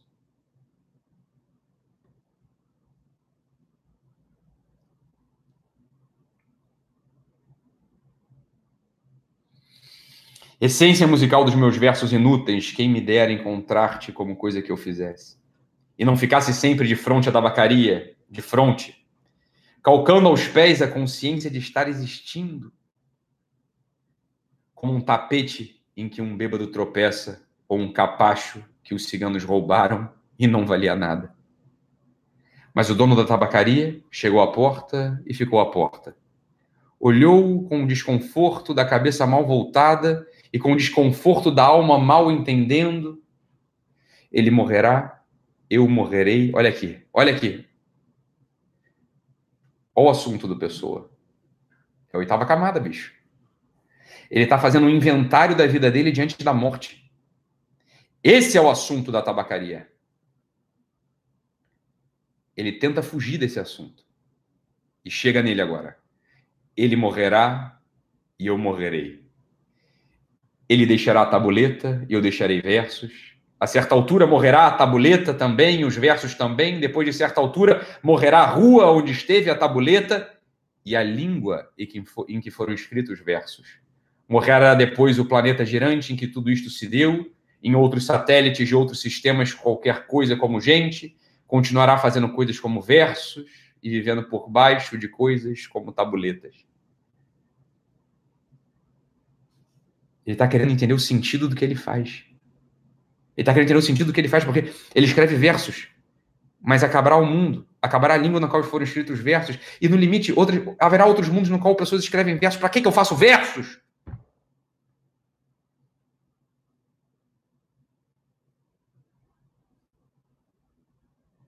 Sempre uma coisa de frente da outra, sempre uma coisa tão inútil quanto a outra, sempre o impossível tão estúpido quanto o real Sempre o mistério do fundo tão certo como o sono do mistério da superfície.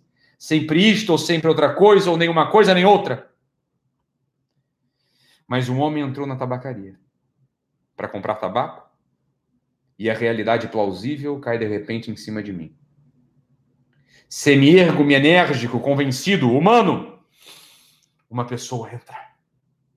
Os devaneios dos cardíacos das estrelas e de conquistar os mundos e as via-lácteas e as tabuletas e tudo aquilo que paira abstratamente sobre a cabeça perturbada do pessoa que quer entender o que é a sua vida diante da morte, é interrompida pela grande maravilha que há nesse mundo, uma pessoa. Entra um universo real, profundamente real, alguém que quer comprar tabaco, alguém que age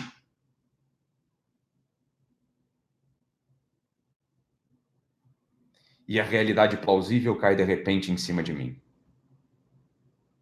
Semi-ergo-me enérgico, convencido, humano, e vou tensionar escrever estes versos em que digo o contrário. Esperança, esperança, esperança, esperança no verso.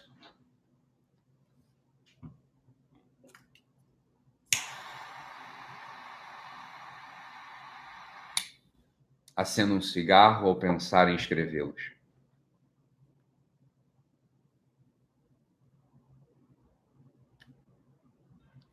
E saborei no cigarro a libertação de todos os pensamentos, Sigo o fumo como uma rota própria e gozo, no momento sensitivo e competente, a libertação de todas as especulações. Alívio. E a consciência de que a metafísica é uma consequência de estar mal disposto. Não, pessoa. Não, não. Depois deito-me para trás na cadeira e continuo fumando. Enquanto o destino me conceder, continuarei fumando. É o que ele tem de real. Pessoa, pessoa, o mundo está aberto para você, meu filho. Uma pessoa entrou na tabacaria. Você sabe o que, que quebraria a maldição desse escravo cardíaco das estrelas? Olhar para aquela pessoa, sorrir e oferecer um cigarro. Senta-te, homem. Fale-me. Por que passas por aqui? Qual tabaco fumas? Já provastes este? Sabes que haverá um show na Praça do Chiado hoje à noite? Leva tua dama.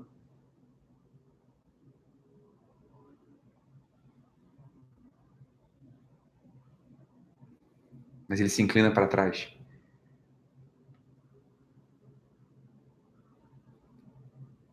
Depois deito-me para trás na cadeira e continuo fumando. Enquanto o destino me conceder, continuarei fumando. Fumaça não tem consistência, pessoa. Se eu casasse com a filha da lavadeira, talvez fosse feliz. Visto isto, levanto-me da cadeira, vou à janela. O homem saiu da tabacaria, metendo troco na algibeira das calças. Ah, conheço. Conheço. É o Esteves sem metafísica. O dono da tabacaria chegou à porta, como por um instinto divino, o Esteves voltou-se e viu-me. Acenou-me adeus e gritei-lhe: Adeus, ó Esteves! E o universo, reconstruindo-se-me sem ideal nem esperança, e o dono da tabacaria sorriu.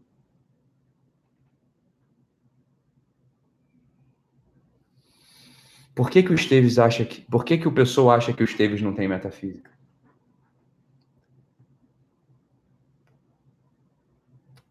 Porque ele não tem olhos polidos, ele não tem olhos de ver. Todo ser humano tem metafísica. Todo ser humano tem um sentido. O Gusdorf, o grande, o grande francês Georges Gusdorf, mata a charada aqui. Que se o pessoa tivesse levado a sério, não cairia nessa. Toda a vida humana toda a vida humana é interessante, tem sentido, se for bem contada.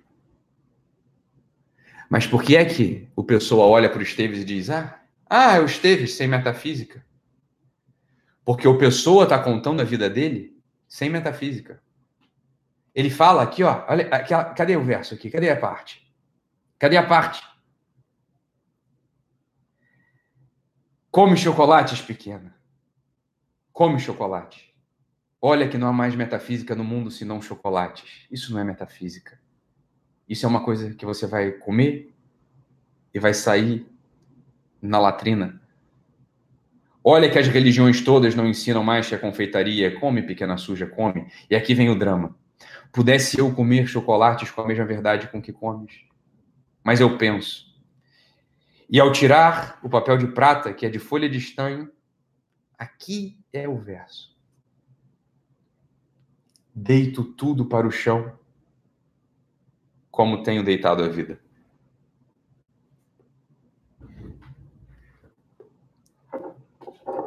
O Fernando Pessoa está num drama terrível da oitava camada. Ele está num drama terrível da oitava camada, percebe ou não? Ele morrerá, eu morrerei está no meio do poema. Tudo que está para cima e tudo que está para baixo é um diálogo terrível. Eu não sei o que fazer com isso. Eu não, eu não sei, Eu não, eu não sei dar uma resposta para isso. E o pessoa aposta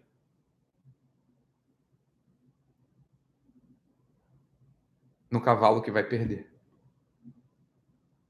O pessoa aposta numa vida sem ato, numa vida de quem se reclina para trás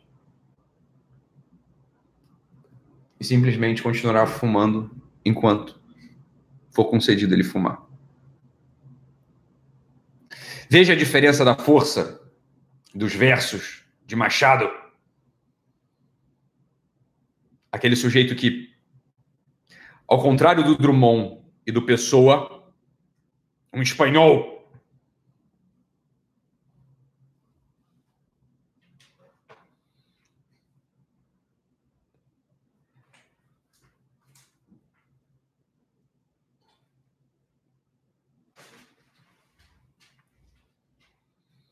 olha para a vida desde a sua infância e traça uma linha que tenta encontrar o sentido até o dia da sua morte.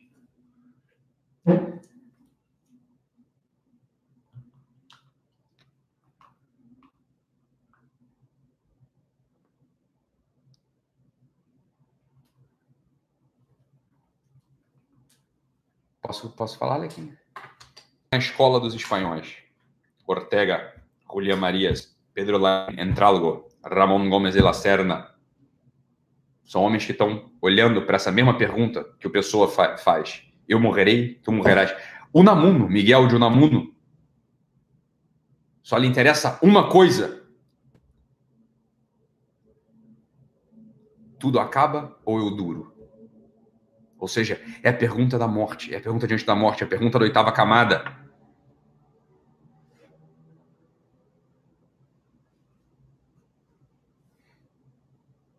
Pode? Quando puder, você fala.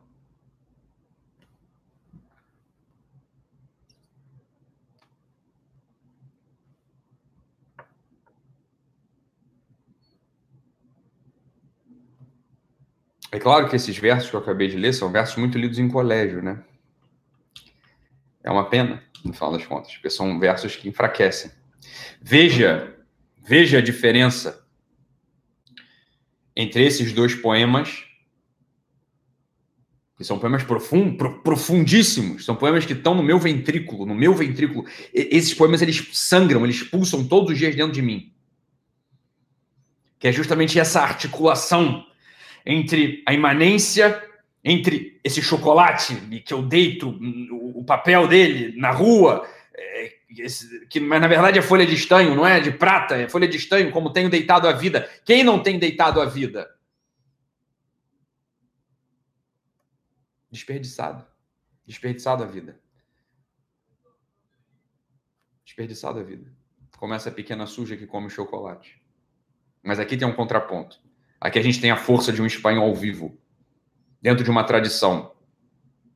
Uma tradição que olha para a razão vital, inaugurada por Ortega no seu livro Meditações do Quixote, que fala eu sou eu em minhas circunstâncias, eu sou eu em minhas circunstâncias. E se não salvo a elas, se não salvo a elas, não salvo a mim.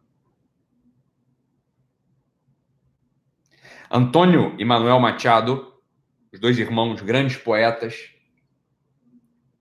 dão à luz esse poema, que é um dos poemas mais fortes que trata desse assunto da morte. É um, é um confronto verdadeiro, sem fuga. Ele não foge da atenção em momento nenhum. Não é um poeminha açucarado, como aqueles poeminhas açucarados. Ah, encontrarei a Deus na minha morte. Tu, não, você não sabe se isso vai acontecer, criatura. Os versos de música gospel esses poeminhas pretensamente místicos e religiosos que açucaram tudo, tornam o Deus um pirulito, tornam Deus um algodão doce, tornam a religião um mundo de fantasias. Isso, isso não interessa para nenhum de nós, porque a gente sabe que a vida não é assim. Não convence ninguém.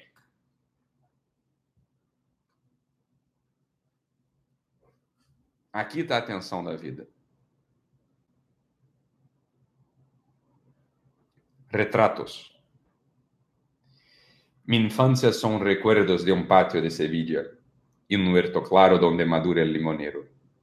Mi juventud, 20 años en tierras de Castilla, y mi historia, algunos casos que recordar no quiero. Ni un sedutor mañara, ni un bradomine sido, ya conocéis mi torpe alinho indumentario. Mas recibí la flecha que me asignó el Cupido, y amé cuanto ellas puedan tener de hospitalario. Hay en mi, mis venas gotas de sangre jacobina, pero mi verso brota de manancial sereno. Y más que un nombre al uso que sabe su doctrina, soy en el buen sentido de la palabra bueno. Adoro la hermosura y en la moderna estética corté las viejas rosas del huerto de Ronsar, mas no amo los afeites de la actual cosmética, ni soy una ave de esas del nuevo, nuevo gaitrinar. Desdeño las romanzas de los, tenores, de, los, de los tenores huecos y el coro de los grillos que cantan a la luna. Aquí, aquí, aquí, aquí, aquí. Olha aqui, olha aqui. A distinguir me paro las voces de los ecos y escucho solamente entre las voces una. Ele está distinguindo aqueles grilos, aquele canto daqueles grilos que vão cantando. Imagina que você está ali no horto, você está no horto, você cortou as velhas rosas do horto de Ronsar e você começou a ouvir o barulho dos grilos. E a sua atividade espiritual na noite começa a distinguir entre todos aqueles grilos, todas aquelas vozes, daqueles ecos, e escucho solamente entre as voces una. Ele indica aqui, ó. Aqui ele indica. Ele começa a indicar. Soy clássico romántico, não sei. Dejar quisiera mi verso como deja el capitán su espada famosa por la mano viril que la blandiera, no por el docto oficio del forjador, forjador preciada. Converso con el hombre que siempre va conmigo. Aquí a frase. Quien habla solo espera hablar a Dios un día. Mi soliloquio es plática con este buen amigo que me enseñó el secreto de la filantropía. Y al cabo, nada os debo Debéisme cuanto he escrito, a mi trabajo acudo con mi dinero pago, el traje que me cubre y la mansión que habito, el pan que me alimenta y el lecho en donde yago. Y cuando llegue el día del último viaje y esté al partir la nave que nunca ha de tornar, me encontraréis a bordo, ligero de equipaje, casi desnudo, como los hijos de la mar. Olha a diferença, perceba a diferença entre um poema e outro, entre os três poemas. Machado, nesse poema chamado Retratos, chamado Retratos, ele começa assim, olha, para começar. Ele não é um cardíaco das estrelas. Ele não está fingindo que está andando por um chão pedregoso. Ora, Drummond, por que é que tu olhastes esse chão pedregoso se havia tantas coisas para olhar no caminho? Se havia os carvalhos, se havia os camponeses, se havia o céu. Então, Machado começa do lugar perfeito de onde se começa. Ele começa pela infância e passa rapidamente. A infância já não me interessa. Passei por ela. Ele fala: a minha infância são recordações de um pátio de Sevilha, um lugar provavelmente onde ele nasceu, ele cresceu, ele brincou com seus irmãos, e também um horto lá, tinha um pátiozinho, um horto claro, onde madurava o, limon, o limoneiro lá, o limão. Então ele deve ter lembranças daquilo. Pronto, pronto, pronto, pronto, e já passa para a juventude. Minha juventude, minha juventude foram 20 anos, 20 anos nas terras de Castilha minha história, alguns casos que recordar eu não quero. Para que dar voltas com as faltas que você dos atos? Para quê? E minha história, alguns casos que recordar não quero. Nadie me va a hacer recordar. Nadie. No quiero. Assim se leva a vida. É a oitava camada, meu amigo. É diante da morte. Você vai ficar realmente dando voltas com aqueles cinco reais que a tua irmã te deve quando você emprestou para ela o dia que vocês foram na praia, quando tinha 12 anos de idade? Ah, mas me pagou o mate, nunca até hoje me devolveu. Ah, mas me, me pegou uma blusa e rasgou e agora não me devolve. Meu filho, a gente está falando da morte, a gente está falando da tua história diante da morte, do que vale e do que não vale. Minha história, alguns casos que recordar não quero. E ele sabe quem ele é. Nem um sedutor maniara, nem um bradominecido. Ele também não é uma pessoa que tenha. Ele não viveu muitos amores, muitos namoros. Mas. Mas ele também não é bobo. Ele sabe que ele recebeu. Mas recebi la flecha que me assinó el cupido. E amei quanto ellas puedan tener de hospitalario. É claro, ele foi um homem que amou. Ele amou. Ele não saiu por aí, ele não é um Dom Juan, você entende? Ele está na tradição do Dom Juan, mas ele não é um Dom Juan. Nem um Bradomín, nem um sedutor Manhara. Manhara é o, é o Dom Juan. Manhara é o Dom Juan. Mas ele amou. Por que, que ele amou? Porque ele é gente, ele é pessoa.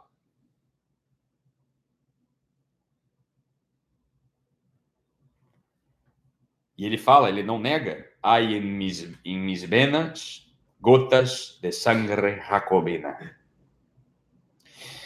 Ele tem no sangue dele gotas jacobinas de ira, de revolta. Mas ele se equilibra, porque ele sabe o que importa. E ele diz: Pero mi verso brota de manancial sereno.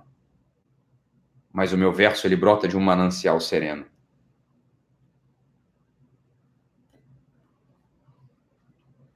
E ele vai falando daquilo que ele desdenha, daquilo que ele ama. E ele queria, o que ele queria era que é, mi verso, dejar quisiera mi verso, como deja el capitán su espada, famosa por la mano viril que la dondiera, no por el docto oficio del forjador preciada. Ele tem uma pretensão, ele é um poeta, ele é um poeta, ele, essa é a marca que ele vai deixar no mundo. Ele é um poeta. E aqui entra. Aqui entra, entra tudo, entra toda a força da oitava camada aqui, ó.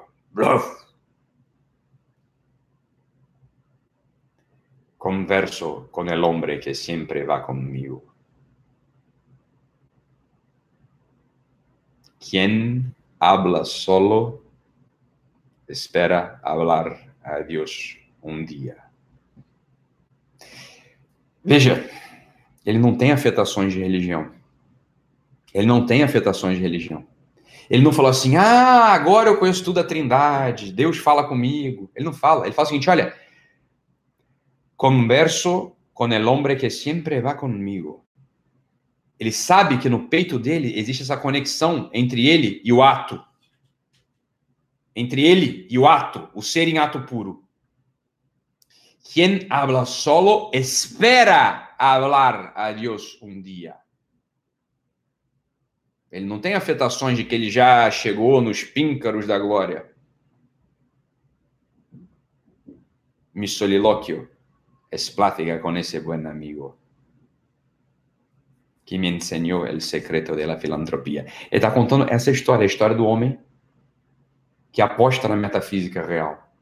Porque olha o que, ele fala aqui em sequência. Olha que ele fala assim, ó. Mi soliloquio es plática con ese buen amigo que me enseñó el secreto de la filantropia. O que, que ele está falando aqui? Ele está falando o seguinte, olha... Esse homem que sempre vá comigo, eu não distingo muito bem se ele é eu ou se ele é Deus. Eu não sei, eu não sou trouxa, eu não sei se é meu pensamento, se isso sou eu, o que, que é. Eu sei que eu estou praticando. Espera falar a Deus um dia. E esse solilóquio, esse falar sozinho, essa oração, se você quiser falar desse modo, é essa prática, esse treino, essa tentativa de intimidade com esse bom amigo que ensinou para ele os segredos do amor, que vai ensinando para ele os segredos do amor. Que amor é esse? Verso seguinte, estrofe seguinte. E al cabo, olha a diferença desse verso para as aspirações abstratas de uma pessoa e de um Drummond, que está querendo fazer a vida, né? Olha lá, olha, olha o, o, o pessoa falando. Ah, cem mil cérebros que se concebem gênios em mansardas e não mansardas. É, ideias que jamais verão a luz do dia. eu sou um gênio incompreendido. Ah, ah. Olha o Machado. A minha vida é tua. É aqui que a gente entra. É aqui que a resposta diante da morte vai ser dada. Essa é a resposta possível diante da morte. Essa é a intensidade diante da morte. A mudança, o retifico ou ratifico diante da morte, não é como eu disse, vou me mudar para Portugal, vou mudar de mulher, vou é, agora vou mudar de profissão. É uma mudança, é uma mudança do centro do ato. É uma mudança do ato abstrato, que portanto não é ato, para isso aqui que o Machado faz. E al cabo, nada os devo. Veréis-me quanto é escrito. A mi trabajo acudo, con mi dinero pago el traje que me cubre y la mansión que habito, el pan que me alimenta y el lecho en donde yago. O que ele está falando? Que ao fim e ao cabo, aquele amigo que ensinou para ele o segredo do amor, o conduziu para essa vida pegada no chão. Foi como eu disse, parece, meus filhos, que é no horizonte que o céu e a terra se juntam, mas não, é no coração do homem que trabalha. O trabalho dele é um ofício de escritor. Você vai me pagar o que eu escrevi. E com esse trabalho, com esse trabalho, ele compra as roupas dele. Ele paga o aluguel da casa la mansión que habito, a casa que ele mora, el pan que me alimenta, o, o, a comida dele. E el lecho en donde yago. E a cama que ele dorme. É, ali, é aí que se dá a vida. É aí que se dá a vida humana. A resposta diante da morte, portanto, retifico ou ratifico? Que aparece na oitava camada, como pergunta central da oitava camada, é essa. Ou eu retifico porque eu já venho vivendo assim, uma prática, uma prática com esse bom amigo, uma prática de que quem habla solo espera hablar a Deus um dia. Espera hablar a Deus um dia sem afetações de uma intimidade que você ainda não tem. Sem afetações de uma intimidade, sem afetações. Mas olha, onde acontece esse solilóquio e essa prática com esse bom amigo? Onde acontece? No trabalho. A trabajo acudo. Con mi dinero pago el traje que me cubre, la mansión que habito, el pan que me alimenta, el lecho en donde yago. É aí que acontece. É aí que acontece a coisa. Então, oitava camada, retifico ou ratifico?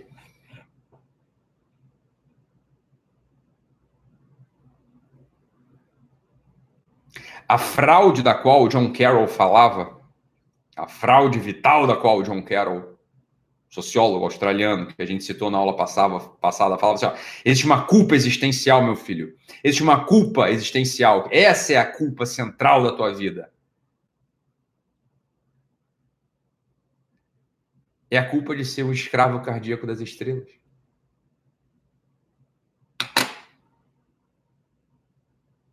É daquele sujeito que, olha, come. Quisera eu, quisera eu comer, viver com a mesma vontade com que come chocolate. Escravo cardíaco das estrelas. Ah, aqui há uma tabuleta e depois haverá uma outra tabuleta e uma, um, um, país, um país que gira e depois não terá mais tabuleta, nem versos, nem língua onde foram escritos versos. Esse, isso é o que o John Carroll fala. Essa é a traição. Essa é a traição existencial. O que parece belíssimo, o que parece transcendente, o que parece filosófico, o que parece espiritual, é traição. É uma vida trai... é uma vida que é traição. Por que é uma vida que é traição? Porque o nosso ato ele acontece no mundo. Quando deslocamos o nosso ato para a mente, a gente está usurpando o lugar daquele único sujeito que pensa e cria. Só tem um sujeito que pensa e cria, que fala fiat lux, e a luz se faz. Que separa o material enxuto do material úmido, que cria os luminares celestes, que cria as bestas e as árvores e as plantas. Esse sujeito pensa e faz. O nosso ato, o ato humano, é esse ato aqui, ó. É esse ato aqui do Machado. E ao cabo, nada os devo. Por que, que não deve nada? Porque quando você fica, quando você vira um escravo cardíaco das estrelas, alguém tem que te sustentar. Lembra, pessoa?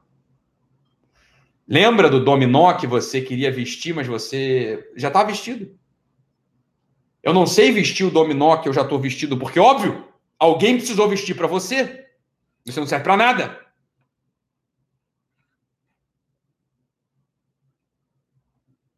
Enquanto você está reclinado para trás na cadeira, fumando e observando a fumaça, alguém está pagando as suas contas. Alguém está te sustentando. Você é um peso. Essa é a traição. Essa é a traição. Essa é a culpa da qual o John Carroll fala para gente. Essa é a culpa existencial.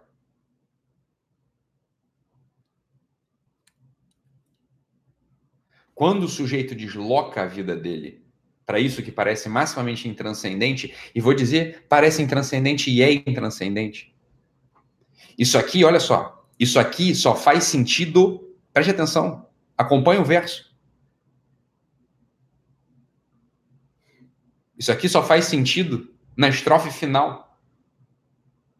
Porque olha, ele fala, e al cabo nada os devo, deveis-me quanto é escrito a mi trabajo acudo, con mi dinero pago, el traje que me cubre y la mansión que habito, el pan que me alimenta e el lecho en donde yago.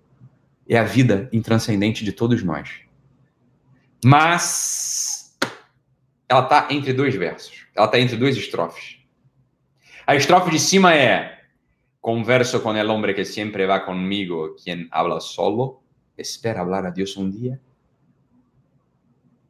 Mi soliloquio es plática con ese buen amigo que me enseñó el secreto de la filantropia. Conecta. O segredo do amor é esse trabalho abnegado. É não pesar para ninguém. É você ser o ato fundacional. É você agir com amor, servindo aos demais. E esse, esse verso do pão que me alimenta e el lecho en donde Iago, ele se completa no último verso do poema. Belíssimo, talvez um dos versos mais belos já escritos. E quando ligue, aqui ó, é, o mesmo, é a mesma questão da morte, mas ele põe a morte no lugar certo. A morte aqui está no final. A morte aqui está no final. A morte é o fechamento da história dele. Ele começa na infância, lembra? Minha infância são recuerdos de um pátio de Sevilla, em um huerto claro donde madura el limonero. Mi juventud, 20 años en tierras de Castilla y algunos casos que recordar no quiero. Ni um sedutor maniarecido, ni um bradomín, já conheceis torpe alinho indumentário. Ele está contando a história, desde o início. Ele está narrando a história dele. E ao final ele fala: E quando llegue el dia del último viaje. Olha a força poética disso aqui. ele trabalhou, ele foi praticando a intimidade com esse bom amigo. Ele foi praticando a intimidade. Ele foi praticando o exílio. Lembra da aula do exílio? Ele foi praticando o exílio. Ele conversava com esse bom amigo. E ele não distingue muito bem, porque ele não sabe. Olha, é, é converso com, com el hombre que sempre va comigo. E, é, quem é esse homem? Sou eu ou é Deus? Não lo sei, não lo, não lo sei. Pero platico. Porque quien habla solo espera hablar a Dios un día. Está praticando. Está praticando. E quando llegue o dia do último viaje, último dia, um dia vai ser o último. Pode ser amanhã o nosso último dia. Pode ser amanhã, o último dia. Pode ser hoje, meu amigo. Pode ser hoje. E se o Antônio Machado fosse assaltado por esse último dia, ao colocar o ponto final, olha, olha como ele seria encontrado. E quando llegue el día del último viaje, y esté al partir la nave que nunca ha de tornar, me encontraréis a bordo, ligero de equipaje, casi desnudo, como los hijos de la mar. Quando o último dia chegar, porque vai chegar para todo mundo, como ele vai ser encontrado? Como, aquelas, como aquele sujeito que agiu. Porque preste atenção, o ato humano, ele é um ato sem esperança. As quinquilharias que a gente leva nas bagagens são as esperanças malfadadas. Eu vou agir e eu espero que me reconheçam. Eu espero que batam palmas. Eu espero que joguem confetes e serpentinas. Eu espero que meu filho não seja um drogado. Eu espero que esse espero que é justamente o inverso desse ligero de equipaje. O que, é ligero de equipaje? É sem bolsa. Equipagem é mala. É não, não tem mala. Você não tem mala, você não tem o que carregar. Por que, que você não tem o que carregar? Porque tudo quanto você leva está dentro do teu peito, está na tua biografia. Portanto, você pode ser, você vai ser encontrado e pode ser encontrado de peito aberto, como os filhos do mar. Imagine um filho do mar. Imagine aqueles navegantes do Rio Tejo partindo em direção ao horizonte, rasgando o horizonte, enfrentando os dragões do caminho.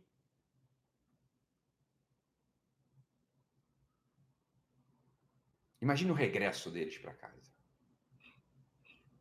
Imagine eles aportando, eles voltando ao Tejo, os que voltavam, os que sobreviviam. O que, que eles traziam na sua bagagem?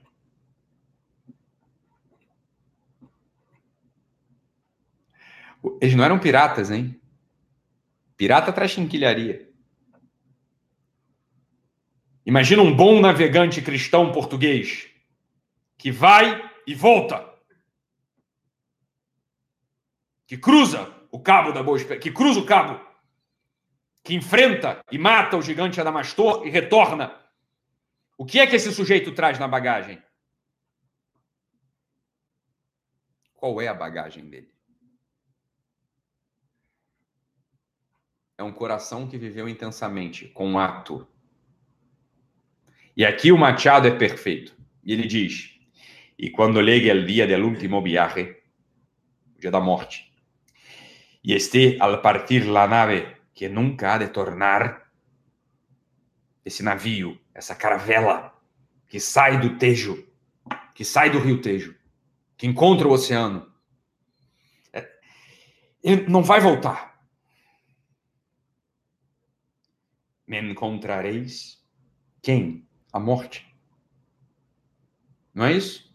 E quando ele o dia do último viaje, é o último dia que a gente tem aqui nessa terra, esteja para partir essa caravela que nunca mais vai voltar, a morte vai encontrá-lo a bordo.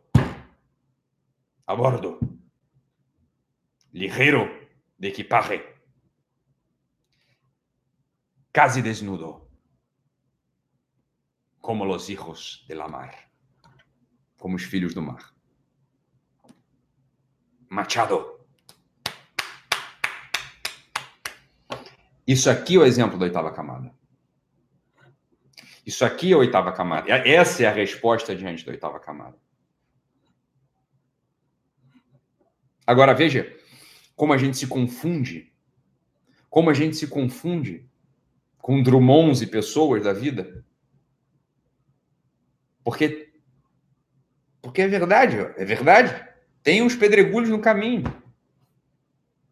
É, ver, é, ver, é verdade, Drummond. Eu não discordo. É verdade.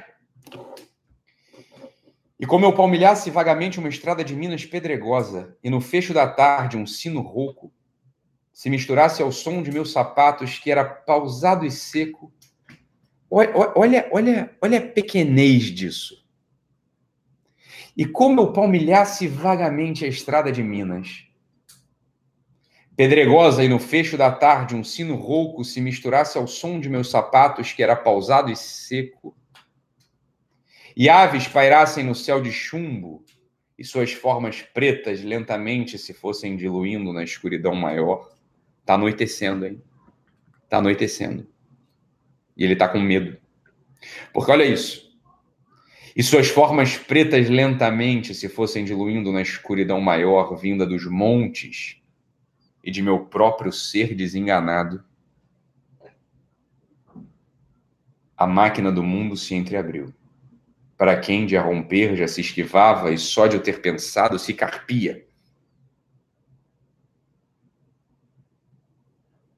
Abriu-se majestosa, ele confessa, e circunspecta, porque ele é circunspecto. Sem emitir um som que fosse impuro, nem um clarão maior que o tolerável. Pelas pupilas gastas na inspeção contínua e dolorosa do deserto, e pela mente exausta de mentar. Que mente exausta de mentar é essa, Drummond? Que mente exausta de pensar é essa, Drummond? Que pupilas gastas na expansão contínua e dolorosa do deserto. Que deserto, Drummond? Que deserto, Drummond? Mi infancia son recuerdos de un patio de Sevilla un huerto claro donde madura el limonero. Mi juventud, 20 años en tierras de Castilla y algunos casos que recordar no quiero. Ni un sedutor maniara, ni un bradomine sido, ya conocéis mi torpe aliño indumentario. Mas recibí la flecha que me asignó Cupido y amé cuanto ellas puedan tener de hospitalario. Hay en mis venas gotas de sangre jacobina y mi verso brota de un manancial sereno. Olha a diferença. Olha a diferença de força. Olha a diferença de instalação vital. Olha a traição biográfica de um lado. Olha a, olha a traição biográfica da máquina do mundo. Abriu-se em calma pura convidando quantos sentidos e intuições restavam a quem de os ter usado já perdera.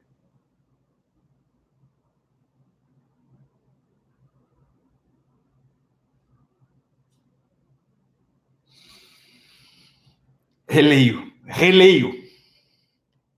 Drummond falando. Abriu-se em calma pura e convidando, ele está falando da máquina do mundo. Abriu-se a máquina do mundo é claro, ele estava ali andando pelas pedras, pela rua de Minas, pisando em pedras, olhou para o céu e viu aves negras e viu o anoitecer passando, e o anoitecer começou a turvar as aves negras e um sino tocou lá no fundo. Mas a máquina do mundo se abriu. Como ela se abriu? Abriu-se em calma pura e convidando quantos sentidos e intuições restavam a quem? A ele mesmo a quem de os ter usado já os perdera.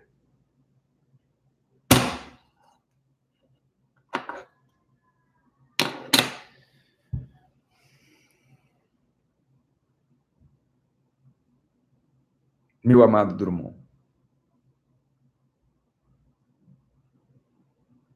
Meu amado, meu amado Drummond, você e eu. Todos os sentidos se perdem e trazem uma desesperança profunda quando eles buscam e cultivam bens exclusivamente desse mundo. Se tudo quanto você vê, Drummond, é aquela pedra no meio do caminho, havia uma pedra, havia uma pedra no meio do caminho. Drummond. Drummond. Essa mesma pedra no meio do caminho, ela foi recolhida por um jovem pequeno, liderando um exército, um exército minúsculo, que pretendia enfrentar um gigante chamado Golias. Se esse jovem pequeno olhasse para essa pedra, olhasse para essa pedra só com esses sentidos, ó, só com esses sentidos e intuições que restavam, né, de quem já os usou e perdeu, ele jamais teria vencido. Mas essa pedra que para você é tropeço, Drummond, para aquele jovem pequeno, para aquele jovem pequeno foi sinal de vitória. Por quê? Porque ele não se confundiu com esses sentidos gastos. Ele viu além.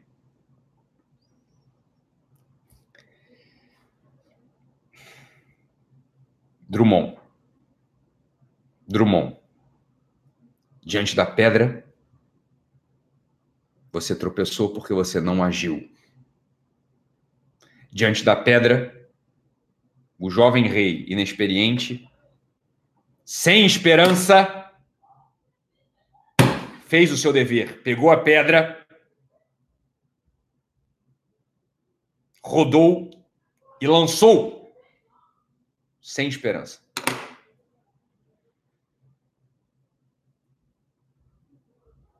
Ele cometeu um ato sem esperança e por isso venceu.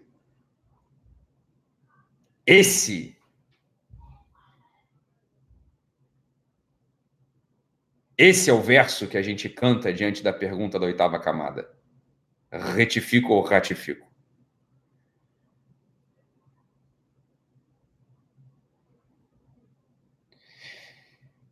Eu olho para as pedras e lanço, ou eu tropeço e caio,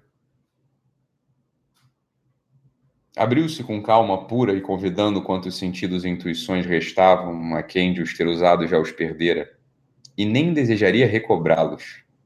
Se em vão e para sempre repetimos os mesmos sem roteiros tristes e périplos, que roteiros repetidos são esses, Drummond?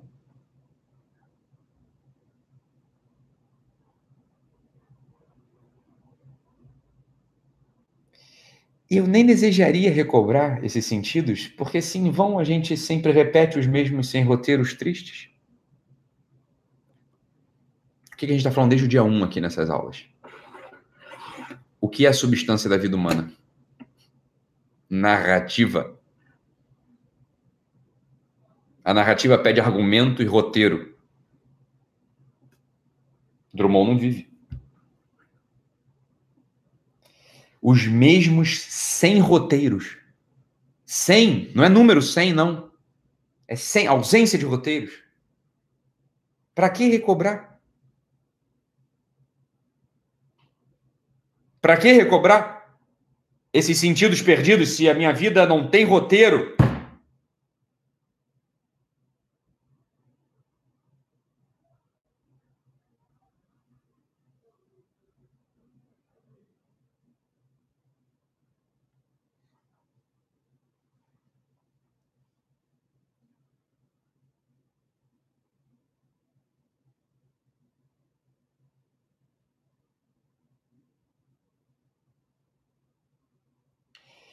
Decaimento profundíssimo.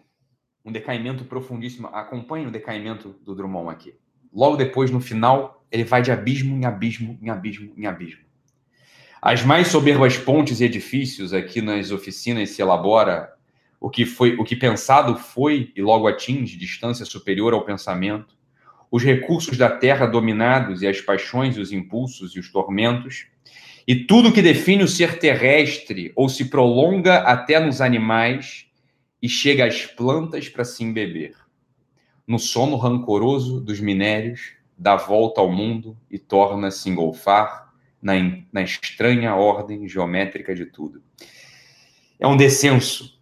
Ele vai desde o engenho, que elabora edifícios, a atividade profundamente humana. Depois, uma atividade animal, depois uma atividade vegetal, e chega às plantas para se embeber. É o que planta faz. Planta, borrifa e bebe água. Para terminar no sono rancoroso dos minérios. Minério não tem roteiro. Planta não tem roteiro. Um cachorro não tem roteiro. O que teria roteiro seria realmente esse pensamento superior do homem. E depois ele volta àquela máquina do mundo, a essa estranha ordem geométrica de tudo. Ordem geométrica não tem roteiro. Um teorema de Pitágoras não tem roteiro.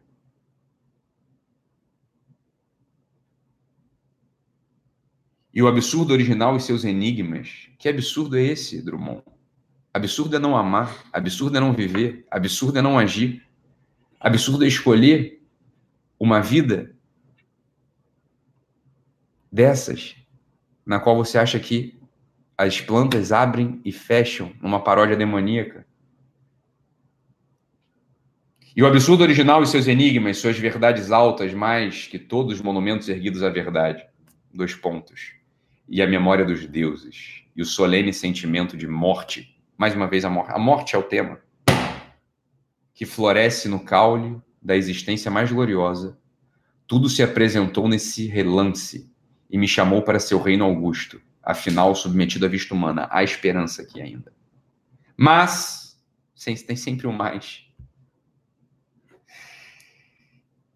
Dá, dá vontade de chorar. Dá vontade de chorar. É, é uma vida perdida. Ele viu. Ele viu. Você viu. Eu vi. A gente viu.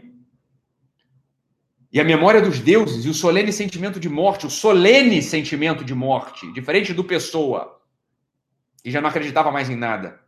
De solene sentimento de morte que floresce no caule da existência mais gloriosa. Ele estava vendo algum santo, ele estava vendo algum herói. Ele lembrou de uma avó que sacrificou sua vida, ele lembrou do seu pai, ele lembrou de uma existência gloriosa.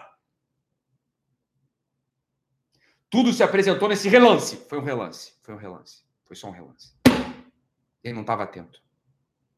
Ele estava amedrontado diante da máquina do mundo que ele achava que era geométrica. E me chamou para o seu reinado, para o seu reino augusto, afinal submetido à vista humana. Mas, como eu relutasse em responder a tal apelo assim maravilhoso,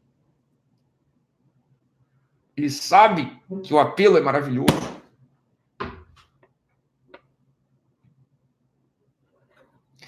Mas como eu relutasse em responder a tal apelo assim maravilhoso, pois a fé se abrandara, e mesmo o anseio, a esperança mais mínima, esse anelo de ver desvanecida a treva espessa, lembra?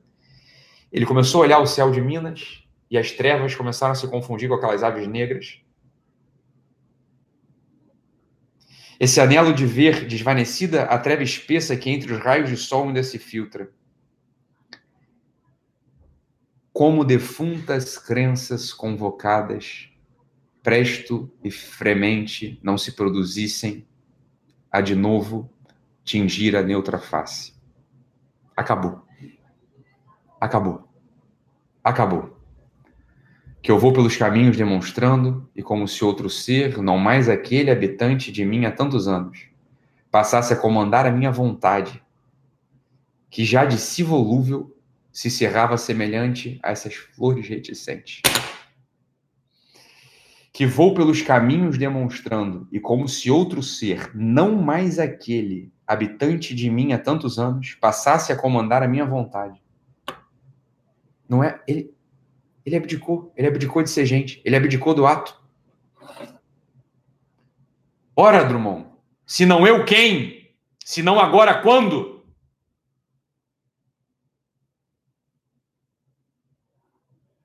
Que aves negras são essas que pairavam o céu de Minas, das, da qual você fala, das quais você fala? Seriam demônios? Seriam demônios? Porque isso Gustav fala pra gente. A história humana ela é escrita a três mãos. Um terço é escrito por Deus. O outro terço é escrito pelo diabo. E o outro terço é a gente que escreve. O que, que você está fazendo aqui, Drummond? Você está fazendo o que 100% das pessoas fazem no nosso tempo? Você está entregando aquela parte que te cabe escrever para as aves negras que pairam o céu?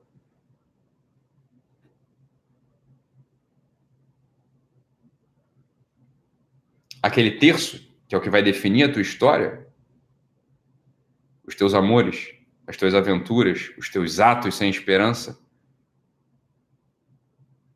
Você está entregando essa pena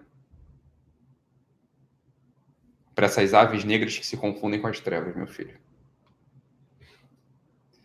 E aí você tem essa percepção de que passa a comandar a minha vontade, que já si volúvel, claro que é volúvel porque é só um terço, se cerrava semelhante a essas flores reticentes em si mesmas, abertas e fechadas. Como se um dom tardio já não for apetecível. Nada mais apetece ao Drummond. Ele entregou a pena para as aves negras. Por isso, e é por isso, é só por isso, olha, se você entrega a pena da tua história, e aqui, independente se você é religioso ou não, esse é o símbolo. Se você entrega a pena da tua história, seja para o demônio, seja para o nada, seja para o acaso, você não é autor do teu roteiro, se a tua história é escrita a três mãos, um terço Deus, um terço demônio e um terço você, você entrega essa parte que compete a você para o demônio, para as aves negras que rondam o céu de Minas. É claro que você vai baixar os olhos, incurioso, laço, desdenhando colher a coisa oferta que se abria gratuita ao seu engenho.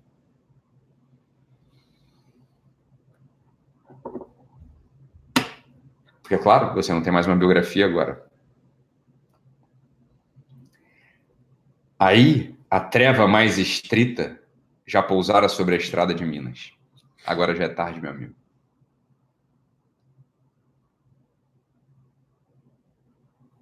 A estrada que antes você não tinha notado direito. Você não notou direito. Você fala isso rapidamente lá em cima. Você fala assim: é realmente, é como que eu palmilhasse vagamente uma estrada de Minas pedregosa e no fecho da tarde um sino rouco. Essas pedras, essas pedras elas voltam com toda a força. E a gente lembra. A gente lembra que aquela que a semente que cai entre pedras, ela não germina. Pedra é o elemento seco e frio. É como a terra. A diferença é que a terra ela pode ser arada. A terra ela pode ser irrigada. Uma semente lançada na terra ela pode germinar. Aquela pedra do início, do primeiro, da primeira estrofe do poema do Drummond, deveria ter sido transmutada em terra. Se o Drummond tivesse de fato empenhado, não cabisbaixo, não desesperançoso, não incurioso, não laxo, ele transformaria aquele solo pedregoso num horto. Ainda que fosse aquele horto do Antônio Machado, no qual ele corta as flores de. as rosas de Ronsard. Ronsard era um esteta ridículo que fazia uns hortos ridículos. O Machado nem isso ele aceita. Nem isso ele aceita. Ele fala: Adoro la hermosura. Adoro, adoro la, hermos, la hermosura. Y en la moderna estética corté las viejas rosas del huerto de Ronsard. Era cafona, era cafona. Aquelas rosas não servem para nada, é cafona. Mas não amo los afeites de la actual cosmética, ni soy una ave de essas del nuevo gaitrinar. Ele não se confunde, o Machado. Ele está vendo o modernismo aparecer, mas ele não é um desses sujeitos que fica manipulando os versos como uma, dessa, uma, uma ave dessas del nuevo gaitrinar gay de gay, né, de, de espalhafatoso. Ele não se confunde, mas o Drummond tinha toda a esperança, porque no início do poema ele fala daquela pedra e de um sino rouco. o sino podia ter sido afinado e a pedra podia ter sido transformada em solo arável, irrigável. Mas não, ao final ele fala: a treva mais estrita já pousara sobre a estrada de Minas. Ele fecha a cortina. Lembra as trevas do início do poema? A, a, a treva mais estrita já pousara sobre a estrada de Minas, pedregosa. E a máquina do mundo repelida se foi miudamente recompondo, enquanto eu, avaliando o que perdera, seguia vagaroso, de mãos pensas. Você veja, aparece a pergunta para o Drummond. Ele é impelido pela oitava camada, ele é impelido pela morte. Ele precisa, ele precisa retificar. Ele não pode ratificar. Se o Drummond ratifica essa vida, ou seja, se ele encontra pedra e não transforma em solo arenoso, em solo irrigável, se ele encontra um. Olha o que acontece.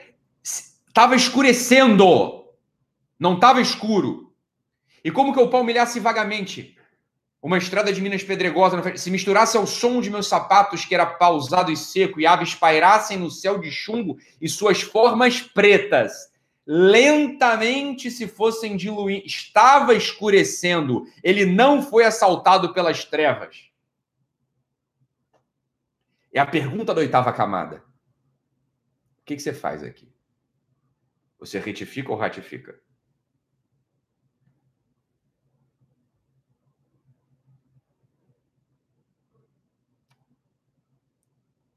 O que, o que o Drummond devia ter feito? Ele foi impelido pela pergunta da morte. Ele foi confrontado com um jeito de viver sem ato, sem esperança. Veja, o ato não tem que ter esperança, a esperança tem que estar no nosso coração. Ele foi impelido por isso. E o que, que ele fez? Ele se lançou nessa máquina do mundo que ele mesmo criou. E ao final do poema, e ao final da vida, aquela noite que começava a escurecer se torna trevas completas. E aquelas pedras que podiam ser transformadas pelo trabalho humano, pelo trabalho humano, deveis-me quanto é escrito, a mi trabajo acudo con mi dinero pago, el traje que me cubre y la mansión que habito, el pan que me alimenta e el lecho en donde yago. O trabalho do Antônio Machado transformou as pedras do caminho. O trabalho do Antônio Machado fez com que ele não carregasse nada na bagagem. O Antônio Machado, olha a diferença de posição. E quando llegue o dia del último viaje e este al partir la nave que nunca há de tornar, olha só, me encontrareis a bordo. Imagina a postura dele. Me encontraréis a bordo, ligero de equipaje, casi desnudo, como los hijos de la mar. Drummond se foi miudamente recompondo, miudamente recompondo. Cadê a expansão do espírito, Drummond? Enquanto eu, eu, eu, eu, eu, eu avaliando pensamento, escravos cardíacos das estrelas, via-lácteas, mansardas, cem mil cérebros que se concebem gênios, mas que jamais verão a luz do dia, avaliando o que perdera.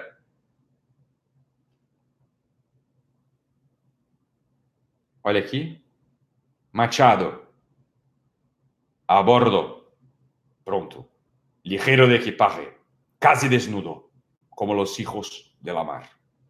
Drummond, vagaroso, de mãos pensas. Esse é o retifico ou ratifico da oitava camada. Esse é o chamado vital. Essa, essa é a traição da qual fala John Carroll. O que é escolher um enredo impossível?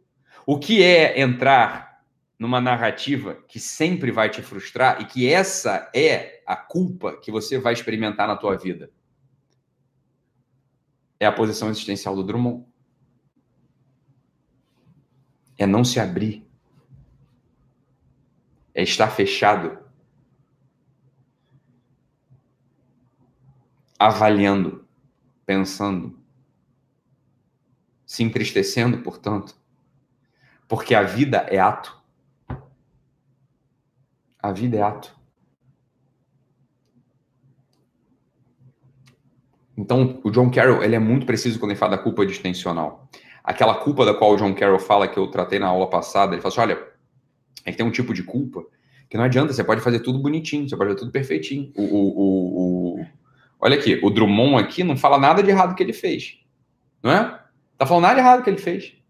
Ele não fala um errinho da vida dele. Ele pode ter vivido bonitinho aqui. Esse poema tem um erro. Olha o poema do, do, do Machado.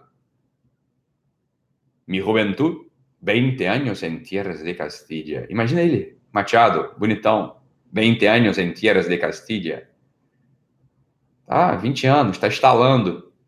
Minha história, alguns casos que recordar não quero. Confessou já. Você já está confessado com o padre. E ele fala, ele continua. Nenhum sedutor maniara, ele, ele, ele é humilde. Nenhum sedutor maniara, nenhum bradomine sido. Já conheceis me torpe a língua indumentário. Como quem diz assim, olha, eu não fui um Dom Juan. Você sabe que eu não me visto tão bem. Eu não tenho esse garbo todo. Mas, mas, né? Também não sou de se jogar fora. Mas recebi a flecha que me assinou Cupido. O Cupido deu umas flechadinhas nele. E amei quanto ellas puedan tener de hospitalário. Aquelas que podiam recebê-lo na casa delas, ele foi lá e amou. Você entende o que eu estou falando? Da primeira, da, da aula anterior? Aquela moral kantiana, aquela moral do certo e do errado, é uma primeira coisa. Francamente falando, todo mundo sabe o que está certo e o que está errado. Ele mesmo diz aqui, ó. Minha história de los 20 años de Castilla alguns casos que recordar não quero, não quero. Ele não quer, mas, eh, não quero, mas dá aquela se gaba, né? Como que ele diz assim, eu não fui um, eu não fui um é um Bradomim, eu não fui um Dom Juan, né? Mas conheci um, um, umas meninas, né? Imagina isso para a moral da época, é algo extravagante. Mas ele continua Hay en mis venas gotas de sangre jacobina, pero mi verso brota de manancial sereno. Y más que un hombre al uso que sabe su doctrina, soy en el buen sentido de la palavra bueno. Em que sentido ele está dizendo que ele é bom aqui? Ele acaba de dizer lá em cima que ele andou deitando com quem não devia. Imagina a moral da época. Por que é que ele diz que ele é bueno? Bom.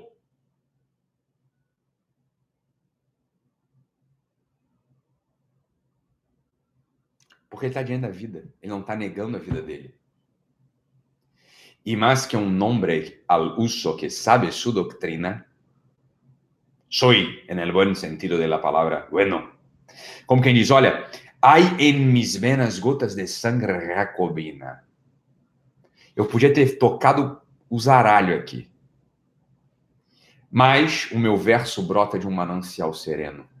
Porque eu sei o que eu quero da vida. Eu não vou me trair. É foda. É muito bonito. É muito bonito. Ao passo que o Drummond ele não aponta nada que ele fez de errado. Você entende que é uma vida falsa? Ele está falseando a história dele. Ele está falseando a história dele. No, no, no, no, nesse poema, Na Máquina do Mundo, ele está falando da morte dele. Ele não consegue confessar a vida dele. Ele não confessa a vida dele. A confissão é clara, concreta, concisa, rápida. É o que o Machado fez, ó. Mi infancia es un recuerdo de un patio de Sevilla, un huerto claro donde madura el limonero y mi juventud, 20 años en tierras de Castilla, algunos casos que recordar no, no quiero. Sí, sí, sí, eh, eh, no he hecho no, no, un seductor mañana ni un já conocéis mi, mi torpialinho indumentário, mas recebi a flecha que me assinó el cupido e amei quanto eles puedan tener de hospitalário. Rápido! Ele falou rápido, ele confessou rápido. Não fica dando volta naquilo. Não é mental, ele está descrevendo os atos dele e passa adiante. Confessar-se é fundamental para isso tudo. O, o, o Drummond não confessa. Perceba que não há confissão no verso do, da máquina do mundo. Há o quê? Um medo do escurecimento. Só uma coisa pode romper o escurecimento: a luz de um ato. Quando a gente age com amor, a gente é reflexo do ser em ato puro. Um ato de amor dissipa todas as trevas. Um ato de entrega dissipa todas as trevas. E aqui eu não faço mais poesia, aqui eu estou falando na concretude. Na concretude, estou falando na concretude. Um serviço em casa, uma ajuda no trabalho, uma ligação despretensiosa para alguém que já está velho. É um ato que ilumina todas as trevas. Aqueles pássaros que se confundem na noite de chumbo, eles somem. Os raios do sol voltam a brilhar. Voltam a brilhar. A gente se livra da maldição da máquina do mundo. A tabacaria do pessoa não cola na gente. A gente não vai andar por aí deitando nossa vida como aquela pequena suja que deita as folhas de estanho no chão do chocolate que ela come. A gente vai perceber que não, não, não, não é verdade que há mais metafísica na confeitaria do que na religião. Há muito mais metafísica numa vida entrega, numa vida de entrega ao serviço do outro, numa vida. Olha, você quer saber um ato profundamente humano? O arrependimento. O arrependimento. A humilhação que um arrependimento exige não há nada que dissipe mais as trevas, que ilumine mais o mundo do que um arrependimento. Um arrepender-se verdadeiramente, um confessar-se, um arrepender-se, um retomar, um voltar ao eixo. Esses são os atos humanos. Esses são os atos humanos. Agora, dar voltas nas estrelas, nas galáxias, se tornar um escravo cardíaco. O que é um escravo cardíaco das estrelas, pessoa? O que é um escravo cardíaco das estrelas, pessoa? Para gente, para gente responder a pergunta que pode se apresentar e que se apresenta, pode não ser a pergunta da oitava camada para você, mas é uma pergunta profundamente humana. É, retifico ou ratifico? Como quem diz, eu vou ter a vida da máquina do mundo, do Drummond, ou eu vou ter a vida do retrato do Machado?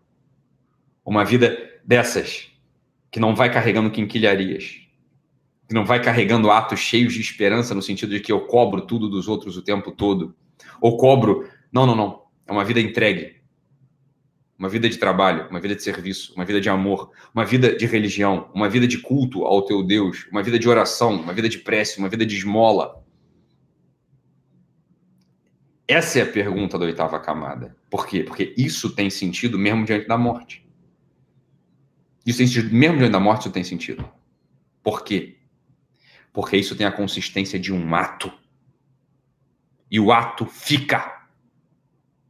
Aquilo que é, nunca mais vai descer.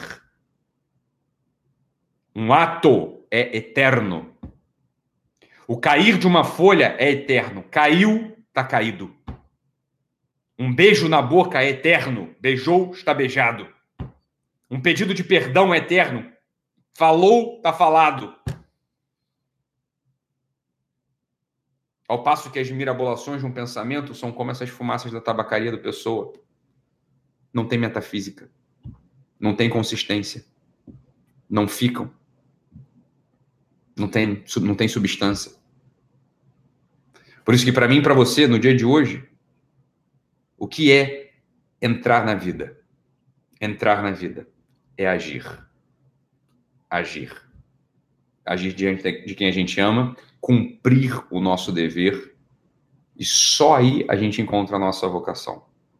Beleza? Então é isso, meus amigos. Já foi 2 horas e meia de aula. Até a próxima. Fiquem com, fiquem com Deus e até mais.